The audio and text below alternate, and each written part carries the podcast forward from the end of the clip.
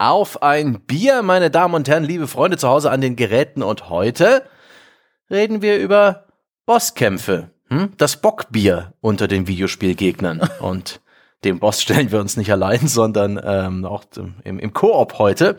An meiner Seite der, das, das große Wikinger-Baby. Na, Dom Schott. hallo. Ich hatte, war sehr gespannt, was dir jetzt einfällt. Ich freue mich ganz doll und heute tatsächlich passend. Ich habe es jetzt gerade im Vorgespräch erfahren und ich musste schmunzeln, habe auch leise gelacht, aber mir die Enthüllung aufgehoben für jetzt. Du hast mir nämlich offenbart, du hast leichte Bauchschmerzen. Ja. Also wortwörtliche, ne? So leichter Malus auf die Lebenspunkte. Und weißt du, was das Lustige ist? Ohne Witz, ich habe auch äh, Bauchschmerzen. Das wollte ich hier eigentlich jetzt groß und breit erzählen, warum. Und jetzt ist es noch schöner, weil du hast das auch. Das heißt, das wird eingehen hier als äh, der Bauchschmerz-Podcast in die Geschichte von dem Pod. Finde ich sehr schön. Ja, wir können auch direkt pivoten und einfach nur über unsere morschen Körper klagen. Ja. Also bei mir ist es ja definitiv ein Symptom des fortgeschrittenen Alters. Aber äh, vielleicht reden wir doch lieber über Bossgegner. Bevor wir das tun, reden wir natürlich über Getränke. Was steht denn bei dir parat? Ich, ich weigere mich, der Überleitung zu folgen, weil ich gerne auch von meinen Bauchschmerzen kurz erzählen möchte. Also, Alter. Also nur ganz kurz, ähm, um das abzuschließen. Die Leute werden sich ja fragen, und zwar der, der Ursprung ist, liegt nämlich in einer Unterversorgung unserer Haushaltskammer. Ich habe vergessen, Toast zu kaufen und habe mich jetzt Hast du dann Frühstücks- Tapete gegessen oder Nein, was? aus Frühstück, Früh Frühstückszwecken umgesehen und habe jetzt wieder das Wandern für mich entdeckt und habe wieder einen aktiven Lebensstil und deswegen ist momentan sehr viel Obst im Haus und dann habe ich zum Frühstück gegessen zwei Kiwis. Und das äh, war der Grund äh, getröpfelt mit Kaffee, warum ich jetzt hier so ein bisschen von übergebeugt sitze, aber so viel dazu. Damit habe ich auch das Getränk verraten. Es war nicht ganz off topic. Ich trinke tatsächlich den letzten, fast, eigentlich, eigentlich hast du recht. Eigentlich muss ich da nichts mehr dazu sagen. Der letzte Rest Kaffee, den ich aus dieser Maschine rauspressen konnte und ein sauberes Glas Wasser mit Wasser darin. So. Oh Gott. Okay, bei mir ist es auch ein bisschen deprimierend. Also ich habe mir hier so ein so ein LKCI, ja, äh, vermeintliches Immungetränk hingestellt, ja, apothekenteuer aus dem Kühlregal, das äh, so ein bisschen leicht säuerliche Milchschlonze, eigentlich ein Dessert, das das vorgibt, ja, gesund zu sein. Deckel ablecken. Und das gebe ich mir jetzt natürlich um den Bauch, ja, um den Magen, um dem Mikrobiom was Gutes zu tun. Und danach wird das abgerundet, denn ich war in der Tschechischen Republik kürzlich Schön. von einem Birell in, aus der Dose, ein hervorragendes alkoholfreies Bier, wie es nur die Tschechen können. Das ist sehr mild, es ist ein bisschen süß, es äh, ist unglaublich gut trinkbar und jedes Ja? Mal, wenn es mich da in die Tschechische Republik verschlägt, dann äh, kaufe ich mir ein paar Sixpacks, zu dem man eben diesen Luxus hat, aus einer Dose zu trinken und diese dann zu zerknüllen und selbst zu entsorgen, anstatt sie irgendwie ganz zu lassen und durch diese Automatengeschichte zu, zu bringen. Ein sehr luxuriöses Gefühl, privilegiert. Apropos luxuriös, ich kann es auch noch kurz bei mir abrunden, während du das genießt. Ich habe von einem Hörer zugeschickt bekommen, vor einiger Zeit schon, eine neue Kategorie von Duftkerze. Wir erinnern uns, die große kleine Leidenschaft von mir kehrt jetzt wieder pünktlich zur warmen Jahreszeit zurück. Gott. ähm, und das Besondere ist, das Besondere ist, diese Duftkerze, deswegen erzähle ich es überhaupt, die hat einen Holzdocht und keinen ne, gezogenen Docht, wie man es klassischerweise kennt. Äh, aber das hat einen ganz tollen Effekt, nämlich die Tatsache, dass es ein Holzdocht ist, sorgt beim Abbrennen für so ein gemütliches Knistern. Also das ist das, wo Nee, die knistert. Ganz genau. Das ist das, was Lars quasi hier vier Stunden Extraarbeit geben wird, weil man in meinen Sprechpausen das Knistern hören wird, vielleicht. Aber ich find's großartig. Es ist ganz toll. Sie knistert ganz leise und ist übrigens, ich lese gerade noch vor, ähm, Café Sweets und Café Gourmand äh, Geruchsrichtung. So, das wollte ich noch erzählen. Mm, Gourmand tatsächlich. Nicht Gourmet, sondern Gourmand, der Fresser. Nee, da ist kein R. Es, heißt tatsächlich Gourmand. Gourmand. Gourmet. Gu- hm? Gourmand? Ich muss ganz kurz. Gourmand? Bitte recherchieren Sie. Gourmand, genau. Äh, ich, äh, Gourmand ist. Könnte auch Gourmand heißen. Doch, doch, das ist der, der, der, die, da geht's um die Völlerei. Ach, guck mal. Ja. Sehr schön. Aber schon der. Äh, ja, ich bin mir nicht ganz. Vielfraß, Leckermaul, sowas. Na, das, das passt schon. Ja, das ist doch schön. Ja, de- de- deine Nase ist ein gewisser Vielfraß, was dieses Zeug angeht. Und irgendwann wird sich rausstellen, ja, also in 100 Jahren, wenn die Leute zurückblicken auf die Vergangenheit und sagen, Alter, die Leute haben sich freiwillig Duftkerzen in die Wohnung gestellt. Wussten die denn nicht, was sie sich antun? So wie wir heute über Asbest reden. Naja, ähm, kommen wir mal langsam zu Bossgegnern. Ein Thema, das Ja. wir viel zu lange haben auf der Straße liegen lassen. Ne? Einfach da draußen, andere haben Bossfight-Videos und Podcasts gemacht, nur wir nicht. Wir haben Bossfights immer wieder mal am Rande erwähnt, hervorgehoben beispielsweise bei Wertschätzungen, gelobt oder getadelt. Hm, aber so richtig 100% nur über Bossfights gesprochen, das haben wir noch nicht und das holen wir jetzt nach. Ja, sie gehören ja wirklich zu unser täglich Brot. Ne? Wir haben äh, beide, glaube ich, in der Vorbereitung festgestellt, in fast allen Genres sind sie tatsächlich mhm. vorhanden und begegnen uns in verschiedenen Arten und Formen. Wir bringen da heute so ein bisschen Ordnung rein und werden mal uns so ein bisschen durch die verschiedenen ich sag mal, Bossgegner-Kategorien äh, arbeiten. Ne? Wir haben auch beide eine kleine Besonderheit hier mitgebracht. Da freue ich mich ganz besonders drauf. Wollen wir es schon verraten, Sebastian, oder wird das dann der Twist irgendwann ab Stunde zwei? Also ich würde es jetzt nicht überverkaufen. Ja. Oh, okay.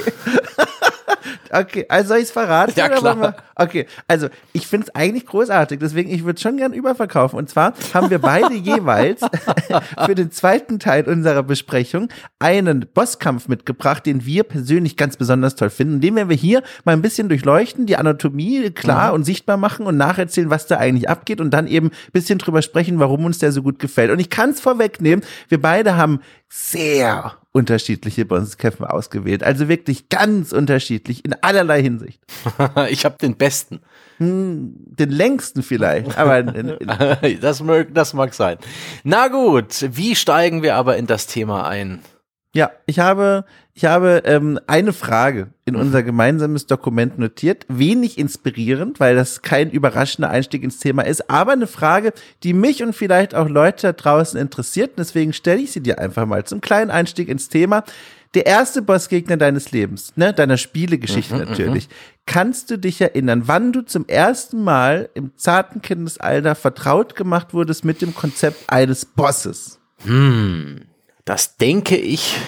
Also ich, ich habe da ein bisschen zurückgeblickt und eines der frühesten Spiele, das ich jemals spielte, war Alex Kid in Merkle World.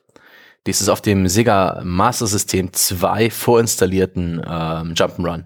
Und da bin ich immer, ne, da hüpft man so ein Canyon runter, zerschlägt Steine und da gibt's auch so Perodactyl und da geht's ins Wasser und da gibt's irgendwie Fische und grüne Steine und irgendwann kommt dann dieser große Frosch ähm, und er hat mich immer fertig gemacht. Da ist oft mein Run geendet. Ja, dieser Frosch hat so mit Luftblasen gespuckt und es war schwer, den auszuweichen. Und das war so in meiner Erinnerung der erste Boss meiner Spielegeschichte. Jetzt habe ich mir ein, äh, kurz das Spiel nochmal angeschaut und das ist einfach nur ein normaler Gegner. der, Trivi der, der, trivial zu umschiffen ist, aber ja. für mich war das die, die, diese erste, diese erste Hürde in diesem Spiel, an der ich regelmäßig hängen geblieben bin. Lustigerweise ist in diesem Spiel aber auch der erste wirkliche Boss ist ähm, Rockhead. Und Rockhead spielt mit dir Sternschere Papier. Nee. Was in diesem Spiel immer wieder gemacht wird, das ist auch so ein bisschen der, der böse, der böse König, da ist auch irgendwie Jan Panel, wie das heißt, ist so eine Anspielung auf den japanischen Namen von Steinschere Papier. Ähm, und man muss tatsächlich mit dem Steinschere Papier spielen. Auch daran habe ich mich dann wieder, äh, da, da kam die Nostalgie hochge, hochgewabert und ich erinnere mich, stimmt, mit dem muss man Steinschere Papier spielen. Und das ist auch etwas, was du fucking auswendig lernen musst, ja, was der in welcher Reihenfolge nimmt, sonst hast du Pech. Und auch da bin ich als Kind, ich erinnere mich, mehrmals hängen geblieben. Sehr viel weiter habe ich in diesem Spiel nie geschafft, da war ich noch zu klein. Aber Alex Kidd in Miracle World als das erste Spiel, was auch wirklich Bosse hatte, äh, stark in meiner Erinnerung geblieben und später dann definitiv die Bosse aus Super R-Type und aus The Legend of Zelda ähm, A Link to the Past. Das sind so die frühesten Spielerinnerungen, die ich habe, wo es auch Bosse gab.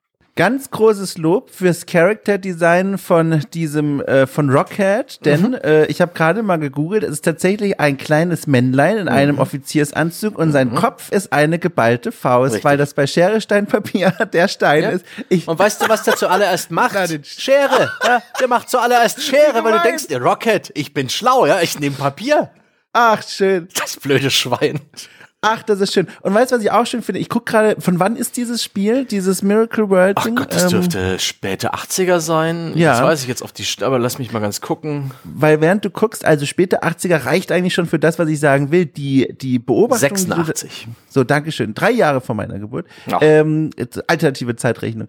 Ähm, die, die, die Beobachtung, die du da jetzt schon gemacht hast, mhm. diese Tatsache, dass du an dem Frosch, okay, ist jetzt kein mhm. Bossgegner, aber kam dir so vor und dann an Rocket hängen geblieben bist, das sind ja Eigenschaften von Bosskämpfen, zu denen mhm. wir später kommen, die waren ja damals schon festgeschrieben. Das wissen wir alle, aber das ist so ein schöner Punkt, an dem man schon mal erkennen kann, wie, wie traditionell eigentlich die Idee des Bosskampfes mhm. ist. Aber dazu kommen wir noch.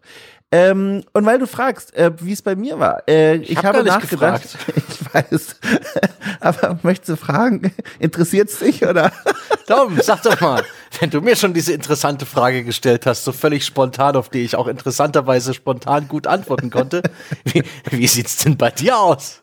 Ja, also, oh, spannende Frage. Jetzt muss ich mal kurz grübeln. Also, es ist tatsächlich, ähm, fiel mir sehr schnell ein, ähm, der, der, je nachdem, wie man ihn benennt, der Widersacher, der einem in Pokémon Rot oder Blau äh, begegnet, ah. Ende der 90er, na klar, im Gameboy-Spiel.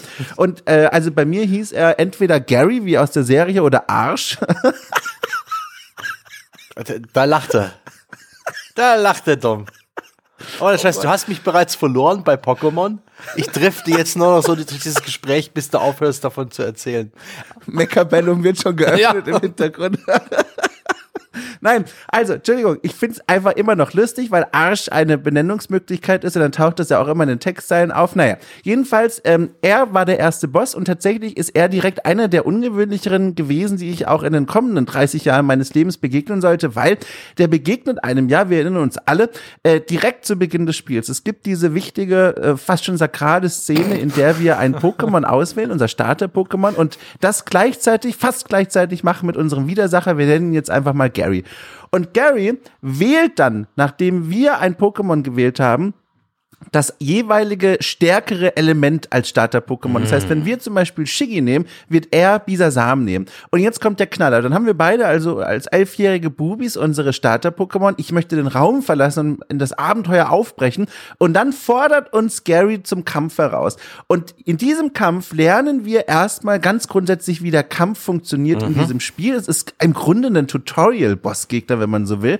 Und jetzt kommt aber der Knaller. Fortlaufend, während der kommenden vielen vielen Spielstunden in diesem Pokémon-Abenteuer wird Gary an bestimmten Punkten immer wieder auftauchen und uns erneut zum Kampf herausfordern und damit so ein bisschen abfragen, wie weit sind wir denn mit dem Pokémon-Training? Haben wir ein cooles Team? Können wir auf seine Fähigkeiten und Angriffe reagieren? Und so kehrt er immer wieder als eine ständige neue Abfrage. Es wird natürlich auch gerahmt ne, von so einem narrativen Konkurrenzkampf-Ding sie, aber dass der immer wieder auftaucht, ich fand das also auch spannend als Kind, weiß ich noch, weil für mich natürlich nicht durchschaubar war, an welchen Punkten bricht er jetzt aus dem Gebüsch mhm. raus? Und das ist meine erste Erinnerung an einen Bassgegner ist jetzt, wo du es beschreibst, gar nicht so schlecht. Ist das, äh, das hat ja, das erfüllt ja so einige Klischees äh, mhm. von Bosskämpfen, die über die wir auch noch sprechen werden. Und ist das vielleicht am Anfang sogar ein Kampf, den du nicht gewinnen kannst, der aller aller allererste? So ein wunderbares Klischee? Es ist tatsächlich in meiner Erinnerung, in der, ich habe das Spiel ja ganz oft immer wieder auch neu gestartet, in der Großteil der Zeit kann man diesen Kampf gewinnen, aber es ist immer sehr knapp. Mhm. Es ist immer sehr knapp. Man kann ihn auch verlieren, dann wird man ohnmächtig und startet an irgendeinem Punkt in diesem Start, in diesem Dörfchen neu. Da gibt's auch einen narrativen Auffangbecken, mhm. also es ist kein Game Over. Aber man kann es meistens gewinnen, aber es ist immer sehr knapp. Es mhm. ist immer sehr knapp, weil gerade zu Beginn, für diejenigen, die es nicht kennen sollten, diese Starter-Pokémon, auch wenn er das stärkere Element im Vergleich zu meinem wählt, die können da noch nichts. Die können mhm. tackeln und Routenschlag und das war's. Aber es ist immer sehr knapp. Okay. Ich ist ja generell ganz spannend, wie man in so einem Spiel wie Pokémon Bosskämpfe inszeniert. Ich wusste gar nicht, dass es da so, so sowas gibt. Mhm. Ich habe gedacht, du musst halt immer irgendwelche Trainer in irgendwelchen Stadien besiegen, in so Turnieren. Und das ist so der Bosskampf dieser Spielerei. Es gibt tatsächlich die Bosskämpfe, die Arena-Bosse. Das führt uns auch eigentlich ganz schön ins Thema hinein. Das ist ja schon traditionell schon immer so gewesen. In jedem der größeren Städte in den jeweiligen Pokémon-Editionen warten Arena-Gegner auf uns, äh, Bosskämpfe, äh Quatsch, Bosskämpfe sage ich schon, Arena-Bosse. Und die haben als Besonderheit, dass sie äh, sich jeweils auf ein Element spezialisieren. Mhm. Zum Beispiel beim, beim Pokémon Rot-Blau, äh, direkt der erste Gegner ist Rocco, ich wollte schon Rocky sagen, aber das ist ein anderes Franchise. Rocco, genau. Das ist der Trainer von den Stein-Pokémon. Hm. Und das ist quasi die erste Hürde, an der du vorbei musst. Das Spiel lässt dich nicht durch in das Abenteuer weitergehen, wenn du nicht schaffst, ihn zu besiegen. Und dann ist eben die Herausforderung, herauszufinden, wie baue ich mein Pokémon-Team so auf, dass es gegen diesen Rocco bestehen kann. Und bis man das gelernt hat, vergeht eine Weile und man lernt das Spiel in dieser Zeit. Hm. Ja, ist auch, ich glaube, auch eine Design-Herausforderung, gerade in einem Spiel wie Pokémon. Da musst du halt, ähm, wo, wo es nicht direkt einen Player-Skill gibt, im Sinne mhm. von Reaktionsfähigkeit oder irgendwie Meisterschaft, sondern eher ne, dein Line-Up an Pokémon äh, Management-Spiel eigentlich. Ne? Management, also du musst äh, gegrindet haben und sie weit genug entwickelt haben und du musst ein bisschen taktisches Verständnis haben, die richtigen einzusetzen. Ja. Und das ist ja eher Fleißarbeit. Also das genau. sind eher so kleine künstliche Hürden, um abzuchecken, so bist du schon so weit. Ja? Genau. Kannst du, kannst du diese Sorte Pokémon besiegen in, gegen einen so starken Gegner? Okay, dann öffnen wir ein weiteres Stück Spiel für dich. Und das ist auch eigentlich da eine, eine der, der, äh, der essentiellen, der zentralen Eigenschaften mhm. von Bossgegnern im Game Design. Ja, ganz klassisches im Grunde Gatekeeping der Spielwelt. Das ist, heißt, hier ist der Boss, er ist im Grunde wie eine verschlossene Tür. Erst wenn du uns als Entwicklerteam sozusagen nachweisen kannst, du besitzt die richtigen Fähigkeiten, auch die richtigen Eigenschaften, du hast das Spiel soweit verstanden oder auch vielleicht eine essentielle Spielmechanik kapiert, dann darfst du weitergehen. Und das ist in meiner Beobachtung, also du bist jetzt noch eine ganze Weile länger dabei als ich, hm. aber in meiner Beobachtung ist das so der urklassische Sinn eines Bosskampfes. Die Abfrage von Fähigkeiten, um zu sagen, alles klar, du bist gut genug, du darfst jetzt weitergehen. Hm.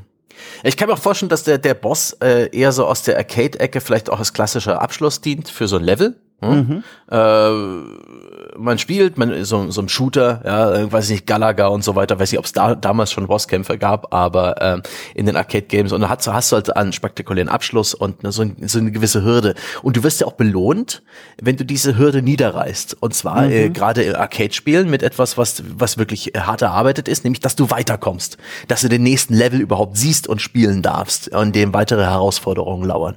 Und das ist Motivation genug, eigentlich diesen Boss zu legen. Ursprünglich ja eher doch in linearen Spielen. Diese feste Hürde, an der du nicht drumherum kommst, die musst du überwinden. Das ist tatsächlich auch als Motivation ähm, super stark. Man kann es sich vielleicht gar nicht vorstellen. Ich, warum ich darauf komme, ähm, ich habe jetzt mit André gemeinsam zuletzt Bloodborne durchgespielt und auch mhm. allgemein diese Dark Souls Diaries, die drehen sich um die Souls-Spiele. Und da hatten wir ein, zwei, dreimal den Moment, wo wir beide begeistert und fasziniert von einem Bosskampf waren, weil er schwierig war, weil er fordernd war und weil wir aber auch verstanden hatten, wie es langsam funktioniert und dann dieses Glücksgefühl hatten und dann sich aber herausstellte, der Boss war optional emotional. Und das hm. war nur so ein Ding, das gar nicht ans Weiterkommen gekoppelt war. Und wir waren da beide regelmäßig enttäuscht davon. Und das zeigt ja eigentlich quasi als Negativbeispiel, wie doch immer noch motivierend und gewinnbringend bei einem Bossgegner sein kann, wenn man ihn besiegt, dass man weiterkommen darf und diese Optionalität so ein Stückchen von dem Triumph wegnimmt. Ja, oder man wird halt dafür mit einem Power Spike belohnt, mit irgendeinem ja. Item, mit irgendeinem Zauberspruch, mit irgendwelchen Ressourcen, die dich stärker machen. Das ist schon irgendwie wichtig, dass auf, da, auf einen Bosskampf, auf diese angespannte Spielzeit, auf diese, auf dieses deutlich gesteigerte Niveau an Schwierigkeit, ich finde, das gehört auch zu einem Bosskampf hinzu, dass er halt signifikant schwieriger ist, dass er mehr äh, Skill, mehr Aufmerksamkeit und mehr Konzentration über einen längeren Zeitraum erfordert als so ein normaler Gameplay-Level mit einer Handvoll Gegnern.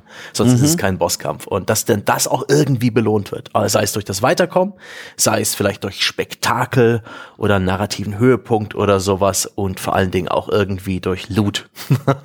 ja.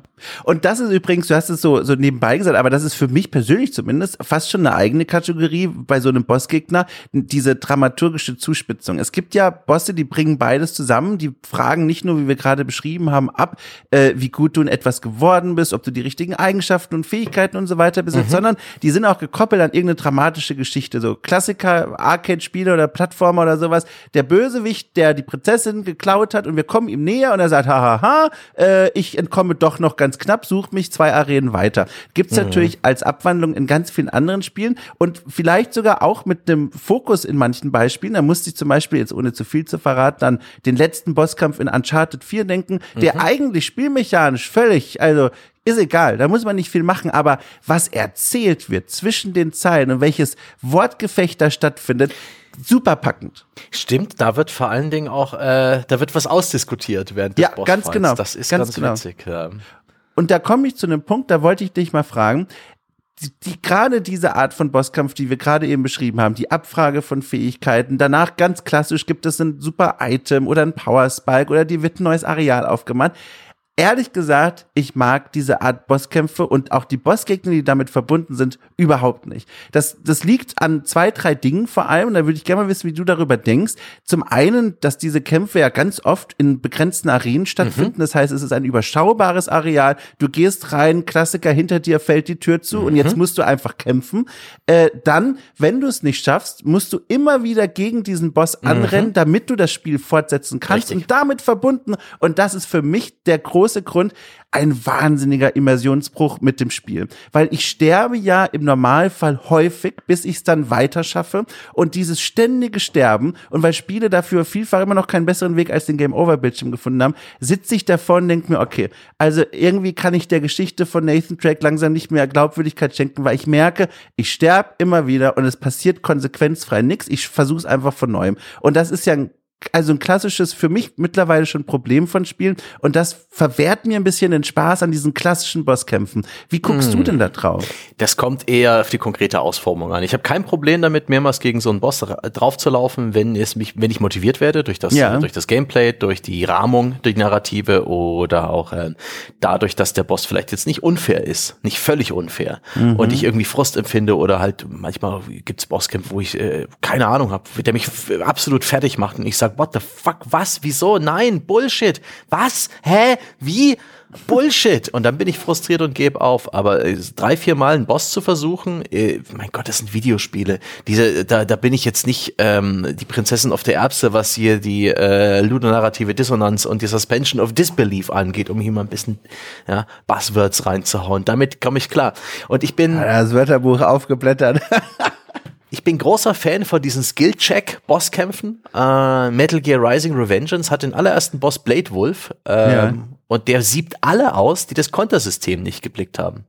Ja? Du, du kannst dich bis dahin durchwursteln, aber wenn du bei ihm bist und du hast das Kontersystem nicht geblickt, dann wirst du diesen Boss nicht besiegen. Und das ist, sowas finde ich großartig.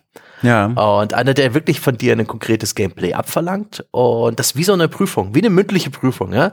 Alle schauen zu, jetzt gehst du mir hier vor und jetzt leistest du mal, was du gelernt hast. Und wenn du das nicht leistest, nächstes Schuljahr neuer Versuch. Voll gut. Ich bin da, ich bin da wirklich ein bisschen anti. Ich mag das nicht, weil das mir dann in dem Moment einfach was ironisch klingen mag, aber zu gamey wird. Es ist dann dieses klassische, ne, versuch so lange, wirf so lange Münzen in den Automaten ein, bis du es geschafft hast.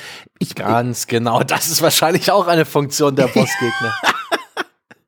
Ja, genau. Aber das ist das, wo ich mir davor sitze und denke, ich, ich habe es schon begriffen. Ich finde es viel faszinierender, wenn das zumindest auch gerahmt wird von einer, von, von irgendeinem narrativen Aspekt, der mich kriegt. Also bei den Souls-Spielen ist es diese Rahmung, okay. Souls-Spiele, ja, wo, wo die narrative, wo die narrative Rahmung homöopathisch dosiert wird durch zufallsgenerierte Worte in den Item-Beschreibungen. Außer. Und die ganze Spielerwelt da draußen holt sich einen runter darauf, was man da alles reindeuten kann. Übrigens, das ist einer der größten Schwindel der Spielegeschichte.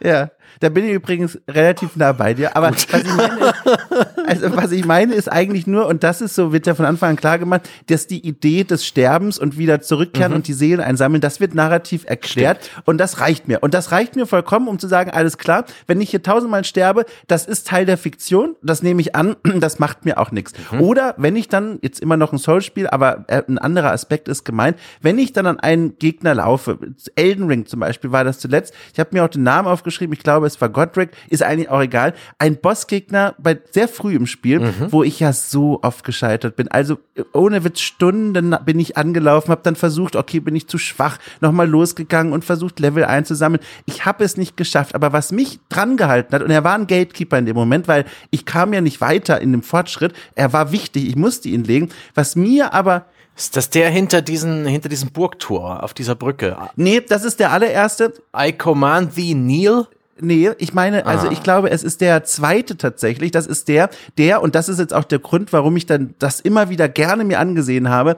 Der wartet, das ist seine Geschichte, der wartet als so ein Halbzombie in diesem Burginnenhof und in der zweiten Phase des Kampfes ist er so wütend und verzweifelt, dass er, da kommen wir später auch noch dazu, dass er sich den Arm abschlägt und auf den Armstumpf einen Drachenkopf setzt und jetzt Feuerangriffe hat. Und das ist also, ich krieg schon wieder Gänsehaut. Diese Zwischensequenz, das ist ja so cool gemacht und das habe ich mir immer wieder gerne angesehen. Und das hat mir gereicht als Lockmittel, aber wenn es einfach nur ist, ein großer Mac oder was, ein Roboter, der sagt so, tschüss, äh, versuch's gleich nochmal, ich verliere da sehr schnell die Lust.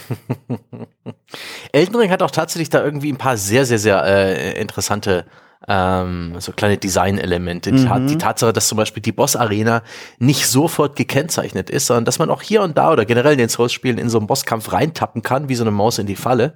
Und beim, beim nächsten Leben siehst du dann diese Nebelwand, die einen Bosskampf äh, signalisiert. Das ist echt äh, schön gemacht. Wobei, wobei, wir haben es ganz oft immer gemerkt, André und ich, man lernt ja schnell die Architektur zu lesen. Ja. Da ist dann so ein, weißt du, so ein, so ein Durchgang und dahinter sieht man schon eine Kirche und dann weiß man, alles klar. Ja. Also hier ist nicht zufällig zwei, zwei Hektar freigeräumt. Ja. Äh, hier wird was passieren. Ja, das ist ja generell ein bisschen äh, eine Herausforderung für den Spieledesigner. So, eine Boss, so ein Bosskampf hat meistens einzigartige Mechaniken mhm. oder irgendwie, er muss äh, irgendwie kontrolliert werden. Du kannst den Spieler nicht in, äh, komplett frei rumlaufen lassen oder diesen Bosskampf gar verlassen. Du musst ihn einsperren, du musst ihm eine Arena geben, die dem, dem Gameplay angemessen ist. Idealerweise halt auch noch ein paar Items, weil es ja sein kann, dass er alle Heil-Items aufgebraucht hat, nur noch einen Lebenspunkt Health hat. Selbst dieser Spieler muss noch eine Chance haben, weswegen es ja dieses Klischee des Boss-Fountains gibt, ein wahrer Springbrunnen an Items, ja, in den Räumen, mhm.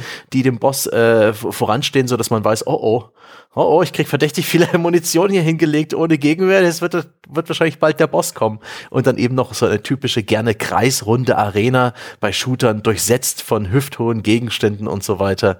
Ja. Ja, dass äh, dieser Moment, wenn da so die Wände hochgehen und dann man sieht, hier liegt überall Munition und all das, äh, das löst in mir gar nichts mehr aus. Aber ich höre da so raus, das ist genau der Geschmack, der bei dir getroffen wird, ne? So dieses.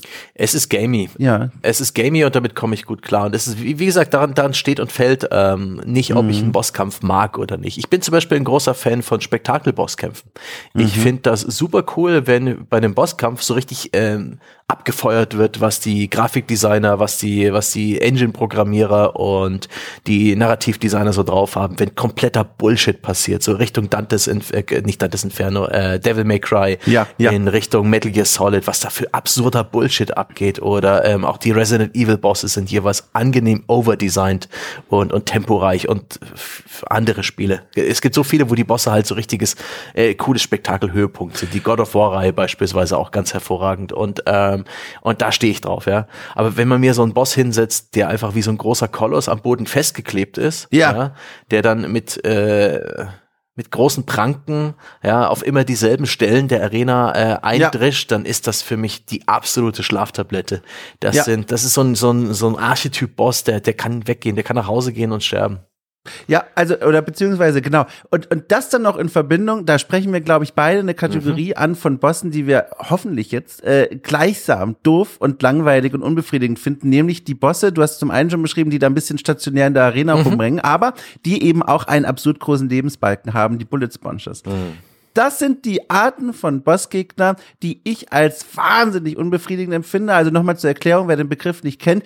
Im Grunde oft auch Gegner, die Gegner-Designs, die man vorher schon mal gesehen hat, die sich jetzt aber in großem Maße von dem davorigen unterscheiden, mhm. indem ihr Lebensbalken absurd groß ist. Berüchtigt dafür äh, The Division 1 und 2, äh, oh, ja. dieser, dieser postapokalyptische Shooter von Ubisoft. Ähm, da, da hab ich's, da, das habe ich da so dolle gemerkt, weil in dieser Welt es so auffällt, wenn plötzlich dieselben Maschinengewehrtypen jetzt einen achtfach großen Lebensbalken haben und als Bossgegner markiert sind. Ich finde es wahnsinnig unbefriedigend und es liegt auf der Hand, da musste ich gar nicht lange nachdenken, warum ich solche Art Bossgegner als unbefriedigend erachte. Sie fordern zum einen von mir nicht besondere Finesse heraus, es geht dann meistens nur darum, möglichst lange am Leben zu bleiben und einfach Schaden auszuteilen und vor allem, und das ist viel schlimmer, sie machen in meinen Augen die eigene Stärke des Spielers oder der Spielerin unsichtbar. Also mhm. Das Gefühl, man richtet Schaden an, man hat eine gewisse einen gewissen Level erreicht, der auch eine gewisse äh, Wirkmacht ausstrahlt, der wird geschluckt wortwörtlich von einem riesigen Lebensbalken, weil man das Gefühl hat, man macht eigentlich keinen Schaden mehr und es ist ein Geduldsspiel. Und das finde ich sehr oft sehr unbefriedigend. Ja, also bei gerade bei The Division haben sich die Ubisoft-Designer so ein bisschen in eine Sackgasse designt. Die mhm. wollen halt auf der einen irgendwie MMO oder Game as a Service mäßiges Gameplay mit äh, mit Loot, mit Item-Level und so weiter und dann aber ein realistisches Szenario, wo du halt keine Monster oder Drachen bringen kannst oder riesige Mutanten, sondern du brauchst halt am Ende auch als der allerschwerste Raid-Boss immer noch einen Typ in Rüstung mit Flammenwerfer oder so. Und das ist halt ja. bescheuert. Und ja. da gehen wir mal in Richtung Uncharted, wo es halt gar nicht mal so viele Bossfights gibt weil es eben auch ein realistisches Szenario ist. Da kann auch kein Drache um die Ecke kommen. Okay, Uncharted ist dann immer wieder so ein bisschen in Richtung des Übernatürlichen abgedriftet, um das Problem zu lösen. Oder halt in diesen äh, äh, spektakulär inszenierten cineastischen Bosskampf, wie es ihn auch in The Last of Us gibt, beispielsweise. Man denke da an die Szene in dem brennenden Dorf. Das ist auch äh, ja, ein, äh, normaler Mensch da da entgegentritt, aber eben besser inszeniert, einzigartiges Gameplay und so weiter. Und Uncharted hat an der Stelle halt einen LKW, der dich verfolgt. Uncharted 2. Ja. Das ist auch eine Art Bosskampf. Das ist ein absolutes Voll. Highlight. Das hat einzigartiges Gameplay. Es ist ähm, die, die- diese eine Hürde, die es überwinden gilt, ist nicht sonderlich schwer, weswegen man da vielleicht auch sagen kann, das ist eigentlich gar kein Bosskampf. Ich weiß nicht, gehört zu einem Bosskampf verpflichtend dazu, dass es jetzt schwerer ist? Also ich würde sagen, eigentlich ja, weil, äh, oder nicht schwerer, aber schwerer ist ja das, was wir quasi spüren und merken. Das ist ja quasi der Effekt, den wir wahrnehmen. Aber der müsste ja gar nicht schwerer sein, aber er wird schwer, wenn er äh, Sachen abfragt, die wir noch nicht beherrschen, Fähigkeiten abfragt, die wir nicht beherrschen, oder wenn wir mit unserem Level noch nicht bereit sind und nicht genug Schaden anrichten, nicht genug Schaden schlucken können, dann fühlen die sich schwer an. Ich würde es aber nicht notwendigerweise zu einer Eigenschaft machen. Ich glaube, die, diese Skill-Abfrage, das ist, das steht da ganz oft im Vordergrund. Und wenn wir dafür quasi noch nicht bereit sind, sage ich mal, dann fühlt er sich schwer an. Aber ich kann dir sagen, bei hier wieder Dark Souls, als ich dann einen Punkt erreicht hatte, wo ich versehentlich ein bisschen zu viel gegrindet hatte, waren die größten Angstbosse der Souls-Geschichte für mich ein Ding von zwölf Sekunden. Einfach weil ich drüber gewalzt bin mit meinem Power-Level, äh, wo ich gemerkt habe, okay, diese Prüfung, die mir der Bossgegner stellt, ist für mich sehr leicht zu erledigen. Das bringt mich auf, äh, auf einen schönen Punkt bei Bosskämpfen, weil Bosskämpfe halt im Game Design oft ein bisschen anders funktionieren. Ja, du schießt äh, die ganze Zeit normale Monster über den Haufen, ne? Äh, Mittelgroß, du kennst ihre Angriffsmuster, du hast die fünf verschiedenen Gegnertypen gelernt, jetzt plötzlich kommt dieser einzigartige größere Gegner. Und der macht Dinge, die kennst du noch nicht. Und das ist ja auch ein bisschen unfair, ne? Da kommt plötzlich ein Gegner, also die Souls-Spiele weiten sich daran. Aber äh, als, als Spieldesigner, was tut man, wenn plötzlich ein, ein Bossgegner äh, mit, mit neuen Angriffen auf den Spieler zukommt, auf den armen Spieler, auf den sensiblen Spieler, den man ja nicht vertreiben will. Man will ihn ja äh, binden an das Spiel. Man arbeitet mit Telegraphs. Das ist auch so ein ganz klassisches Klischee oder so ein Designelement von Bosskämpfen, dass die in der Regel sehr, sehr, sehr klar kommunizieren, was gleich passiert. So ein Klassiker ist, ne, dieser große stationäre Boss, der dann seine Patschehand hebt, ja, lang genug in der Luft schweben lässt, vielleicht sogar mit einem äh, Kreis auf dem Boden markiert, finde ich ganz dumm, ja, wo jetzt gleich das Patschehändchen niederfällt und so weiter. Oder auch die, die über, äh, überdeutlich ausgeholte Faust, die jetzt gleich äh, schwingt. Selbst die Souls-Spieler arbeiten ja durchaus mit etwas übertelegrafierten Animationen, einfach damit man äh, eine Chance hat, die, die- die, Bossgegner zu lesen, ihre Angriffsmuster kennenzulernen, äh, ja, weil dann die Mustererkennung beim Spieler langsam aktiviert wird und er sich so eine Siegstrategie erarbeitet. Ich frage mich, was bei dem Designprozess eigentlich, also welche Rolle diese gedachte, ich, ich nenne es einfach mal Spielbildung des Zielpublikums angeht. Also was ich damit meine ist, es wir beide, die jetzt wirklich ja jeden Tag auch berufsbedingt äh, viel Zeit mit Spielen verbringen und drüber lesen und sie spielen und so weiter, wir erkennen ja schon ganz viel, einfach nur, wenn wir ganz kurz einen, einen Frame davon sehen. Wir, wir erkennen eine Arena in den meisten Spielen, weil sie ja immer wieder ähnlich gestaltet sind, ein großer Raum, ne, ähm, rund oft und, und ne, wir haben ein Gespür dafür. Angriffe erkennen wir, dieses klassische, was du eben beschrieben hast, Tentakel werden abgelegt auf der Arena und dann wissen wir schon alles klar. Die werden sie jetzt nach und nach in irgendeinem Rhythmus heben, man muss nur den Rhythmus kennenlernen und dann kann man irgendwann wieder hin zu den Tentakeln und draufschlagen, hat man ein kurzes Fenster und wieder weg. Die, das, Takt, Oh, ne, das wenn der Riesenboss erschöpft ist, kurz und seinen, Genau. seinen Kopf oder sein Maul an, an den Arenarand legt. Genau, oder das Taxieren von Angriffen, das sind alles Dinge, die haben wir beide und viele Leute draußen, ich sage einfach mal, ich nenne es jetzt einfach mal so, dank unserer Spielbildung gelernt. Die sind quasi spielübergreifend. Das sind Bewegungen, das sind Angriffsmuster, das sind Klischees, Stereotypen, Topoi, äh, die wir kennengelernt haben und die wir abrufen können. Und was mich interessieren würde, ist, wie Entwicklerteams dann eigentlich die Entscheidung treffen, was sie voraussetzen als Spielwissen quasi bei ihrem Publikum und wo sie sagen, okay, wir müssen das denen vorher beibringen, indem wir zum Beispiel vor dem Bosskampf einen kleineren Gegner platzieren, der eine Abwandlung unseres Bosskampfes schon mal darstellt und schon mal ein bisschen drauf vorbereitet. Das finde ich ist eine ganz interessante Frage. Ja, oder du hast den Begleiter, der, ähm, Ja. wenn du lange genug Mist baust, plötzlich ausruft, schau, die, die orange leuchtenden Flecken auf seinem Rücken, vielleicht kannst du ihn da verwunden. Ja, ja, genau. Aber ich finde, das ist eigentlich ein ganz spannender Punkt. Also ich merke das auch immer wieder jetzt, ich, ich arbeite momentan viel mit Lea Irion zusammen. Das ist eine, eine Journalistin, die ist zehn Jahre jünger als ich und sie ist mit komplett anderen Spielen aufgewachsen. Und wenn wir Diskussionen darüber haben, merke ich, dass sie aus einem ganz anderen Spielepool schöpft mhm. mit ihrem Wissen, das sie hat. Und das ist eine Erkenntnis, die liegt eigentlich auf der Hand, aber wurde mir jetzt erst klar, dass da auch Menschen durchaus mit dem anderen Spielerwissen reingehen können. Äh, sicherlich. Und Spiele haben sich auch deutlich verändert. A, äh, weißt du jetzt, wie es uns geht? Und B, ist halt die Zugänglichkeit von Spielen dramatisch gestiegen in den letzten mhm. Jahrzehnten. Also man denke mal an diese legendären Bosse aus Metal Gear Solid, äh, ne, dem allerersten für die PlayStation, für die PSX. Und da hast du eben auch diesen Psycho Mantis, der so ne, ein bisschen andeutet, dass es jetzt eine Idee wäre, rechte und linke Gehirnhälfte zu vertauschen. Dass das bedeutet, dass du den PlayStation-Controller in einen anderen Port der Konsole steckst, ist komplett, kompletter idiotischer Unfug, ja. Und das gehört eigentlich äh, dem Designer um die Ohren gehauen. aber Kojima darf's natürlich. Aber ähm, heute würde das durch keine äh, Qualitätssicherung mehr durchgehen. Da würden die, die Anzugträger spätestens sagen, nein, hier brauchen wir mehr äh, Stützräder, hier brauchen wir mehr Leitplanken. Bitte anders, bitte besser. Ja, wobei Zugänglichkeit per se finde ich ja eigentlich gar nicht so übel, ne? Weil wir haben ja auch viele moderne Spiele, die zeigen, die Bosskämpfe per se können immer noch interessant bleiben. Richtig. Auch ein Beispiel, das mir da vorhin bei deiner Aufzählung mit den ähm, Spielen einfiel, die, sich drehte um Spiele in Echtwelt-Szenarien, mhm. die ja dann oft das Problem haben, wie vermeiden wir diese Bullet Sponges, wie machen wir was Richtig. Aufregendes. Da musste ich denken an, das passt hier auch nochmal ganz gut, an äh, The Blake Tale, ne, dieses Spiel mhm. da, europäisches Mittelalter und Pest und alles ist schlimm.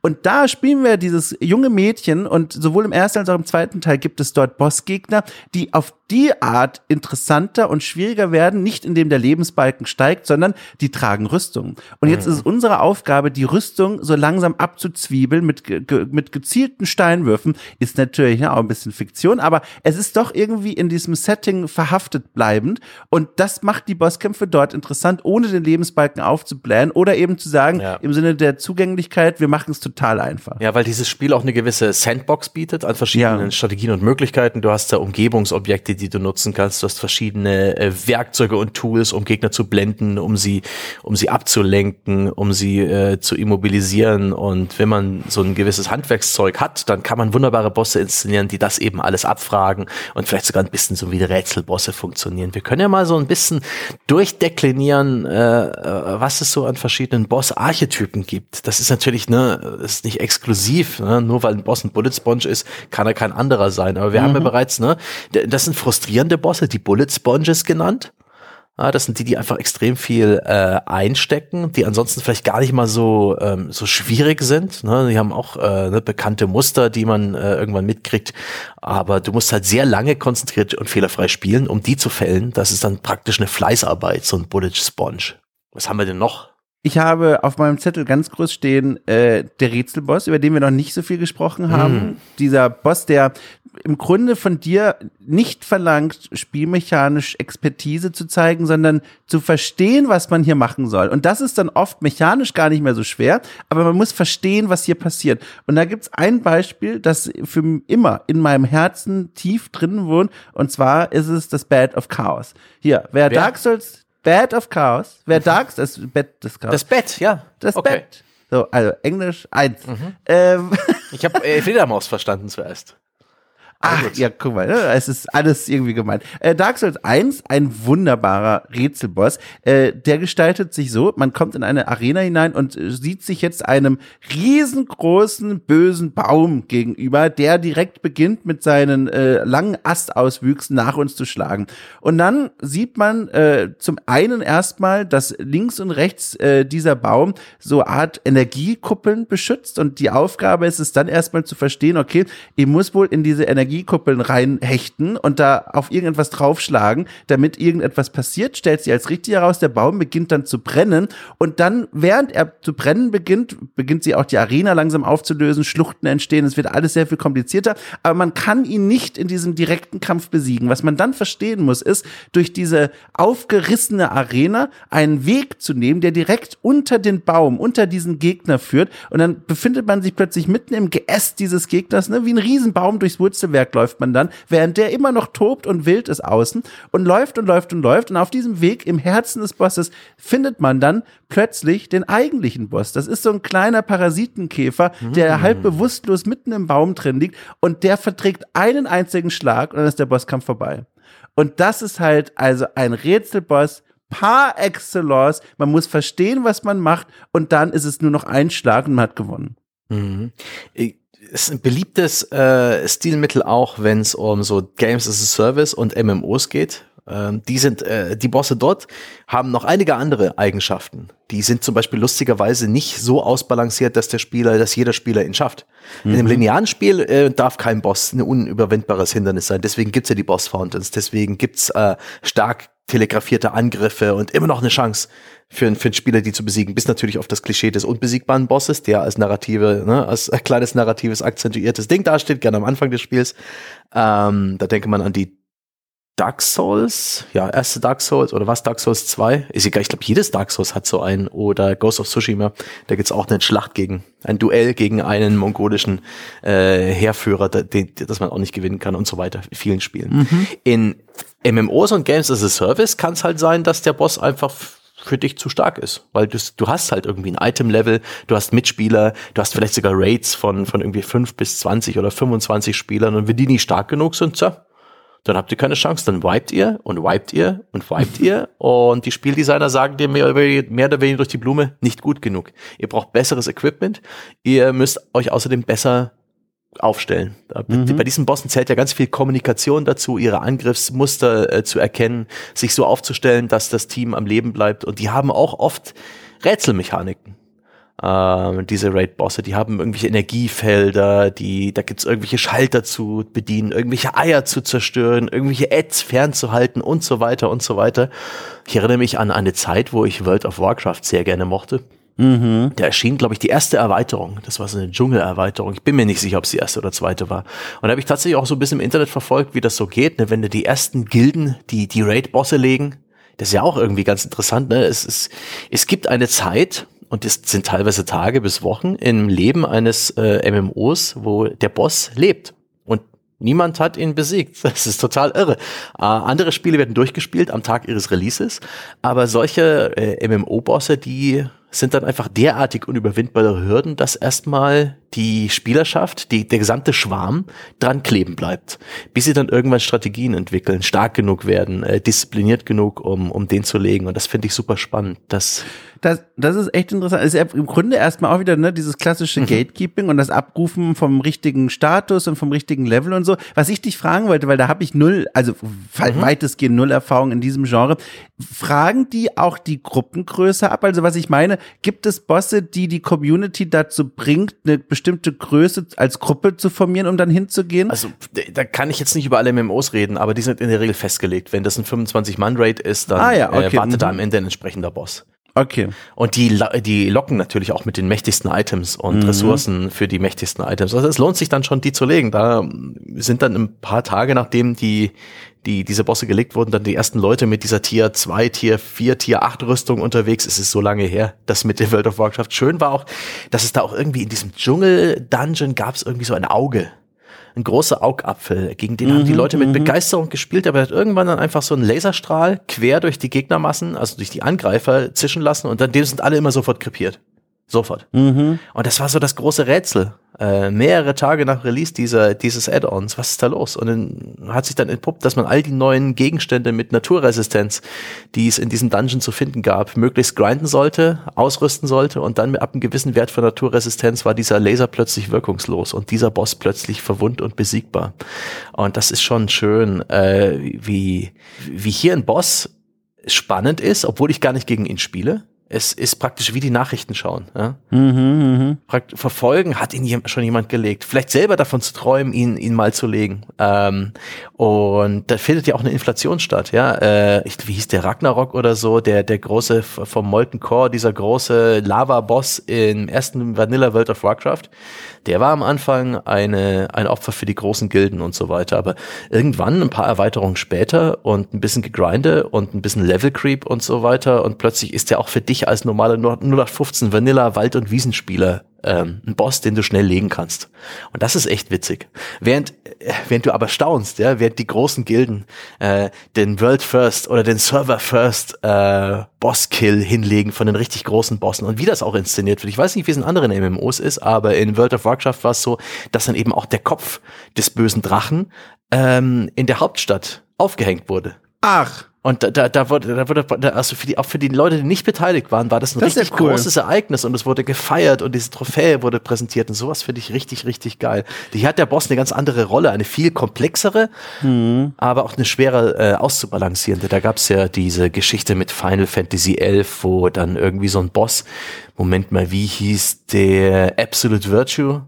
Ähm, 2008 war das, ähm, der hat 18 Stunden gebraucht, bis er gelegt Och, wurde, wo och, dann Leute also- wirklich, das sind da, das, das sind wirklich Leute weggeklappt in diesem Raid. Die sind, die sind praktisch von ihren Konsolen und PCs einfach in Ohnmacht gefallen durch Dehydration oder Dauerbelastung. Um Gottes Willen. Das war einfach, vielleicht haben sie ihn zu früh, ich kann, ich weiß gar nicht mehr, was da war, ob sie ihn zu früh einfach angepackt haben, ob die Entwickler da mehr Grind vorgesehen haben, ob er verbuggt war und so weiter. Das ist echt witzig.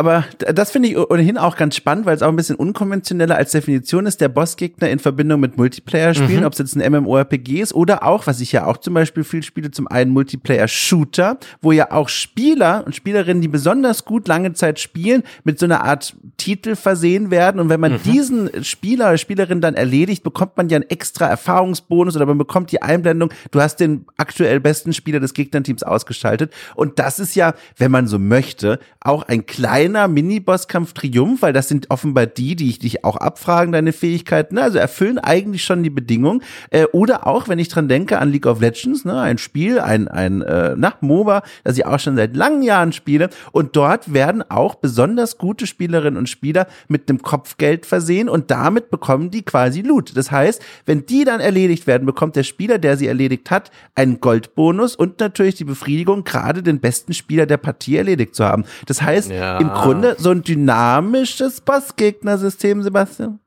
Oh ja, also hier der, der, der Lackmustest zeigt hier ein ganz leichtes Himmelblau, würde ich sagen. Also Ich das schön. ist dann schon etwas herbeigesponnen, dass es hier Naja. auch um Bosskämpfe hat. Lass uns mal das Pferd wieder ein bisschen zurück auf die Gleise heben und ich weiß, das ergibt nicht unbedingt Sinn, es sei denn, das Pferd mag Gleise sonderlich gern. Ähm, Bossgegner. Was Ja, passt das, dann, ne? oh.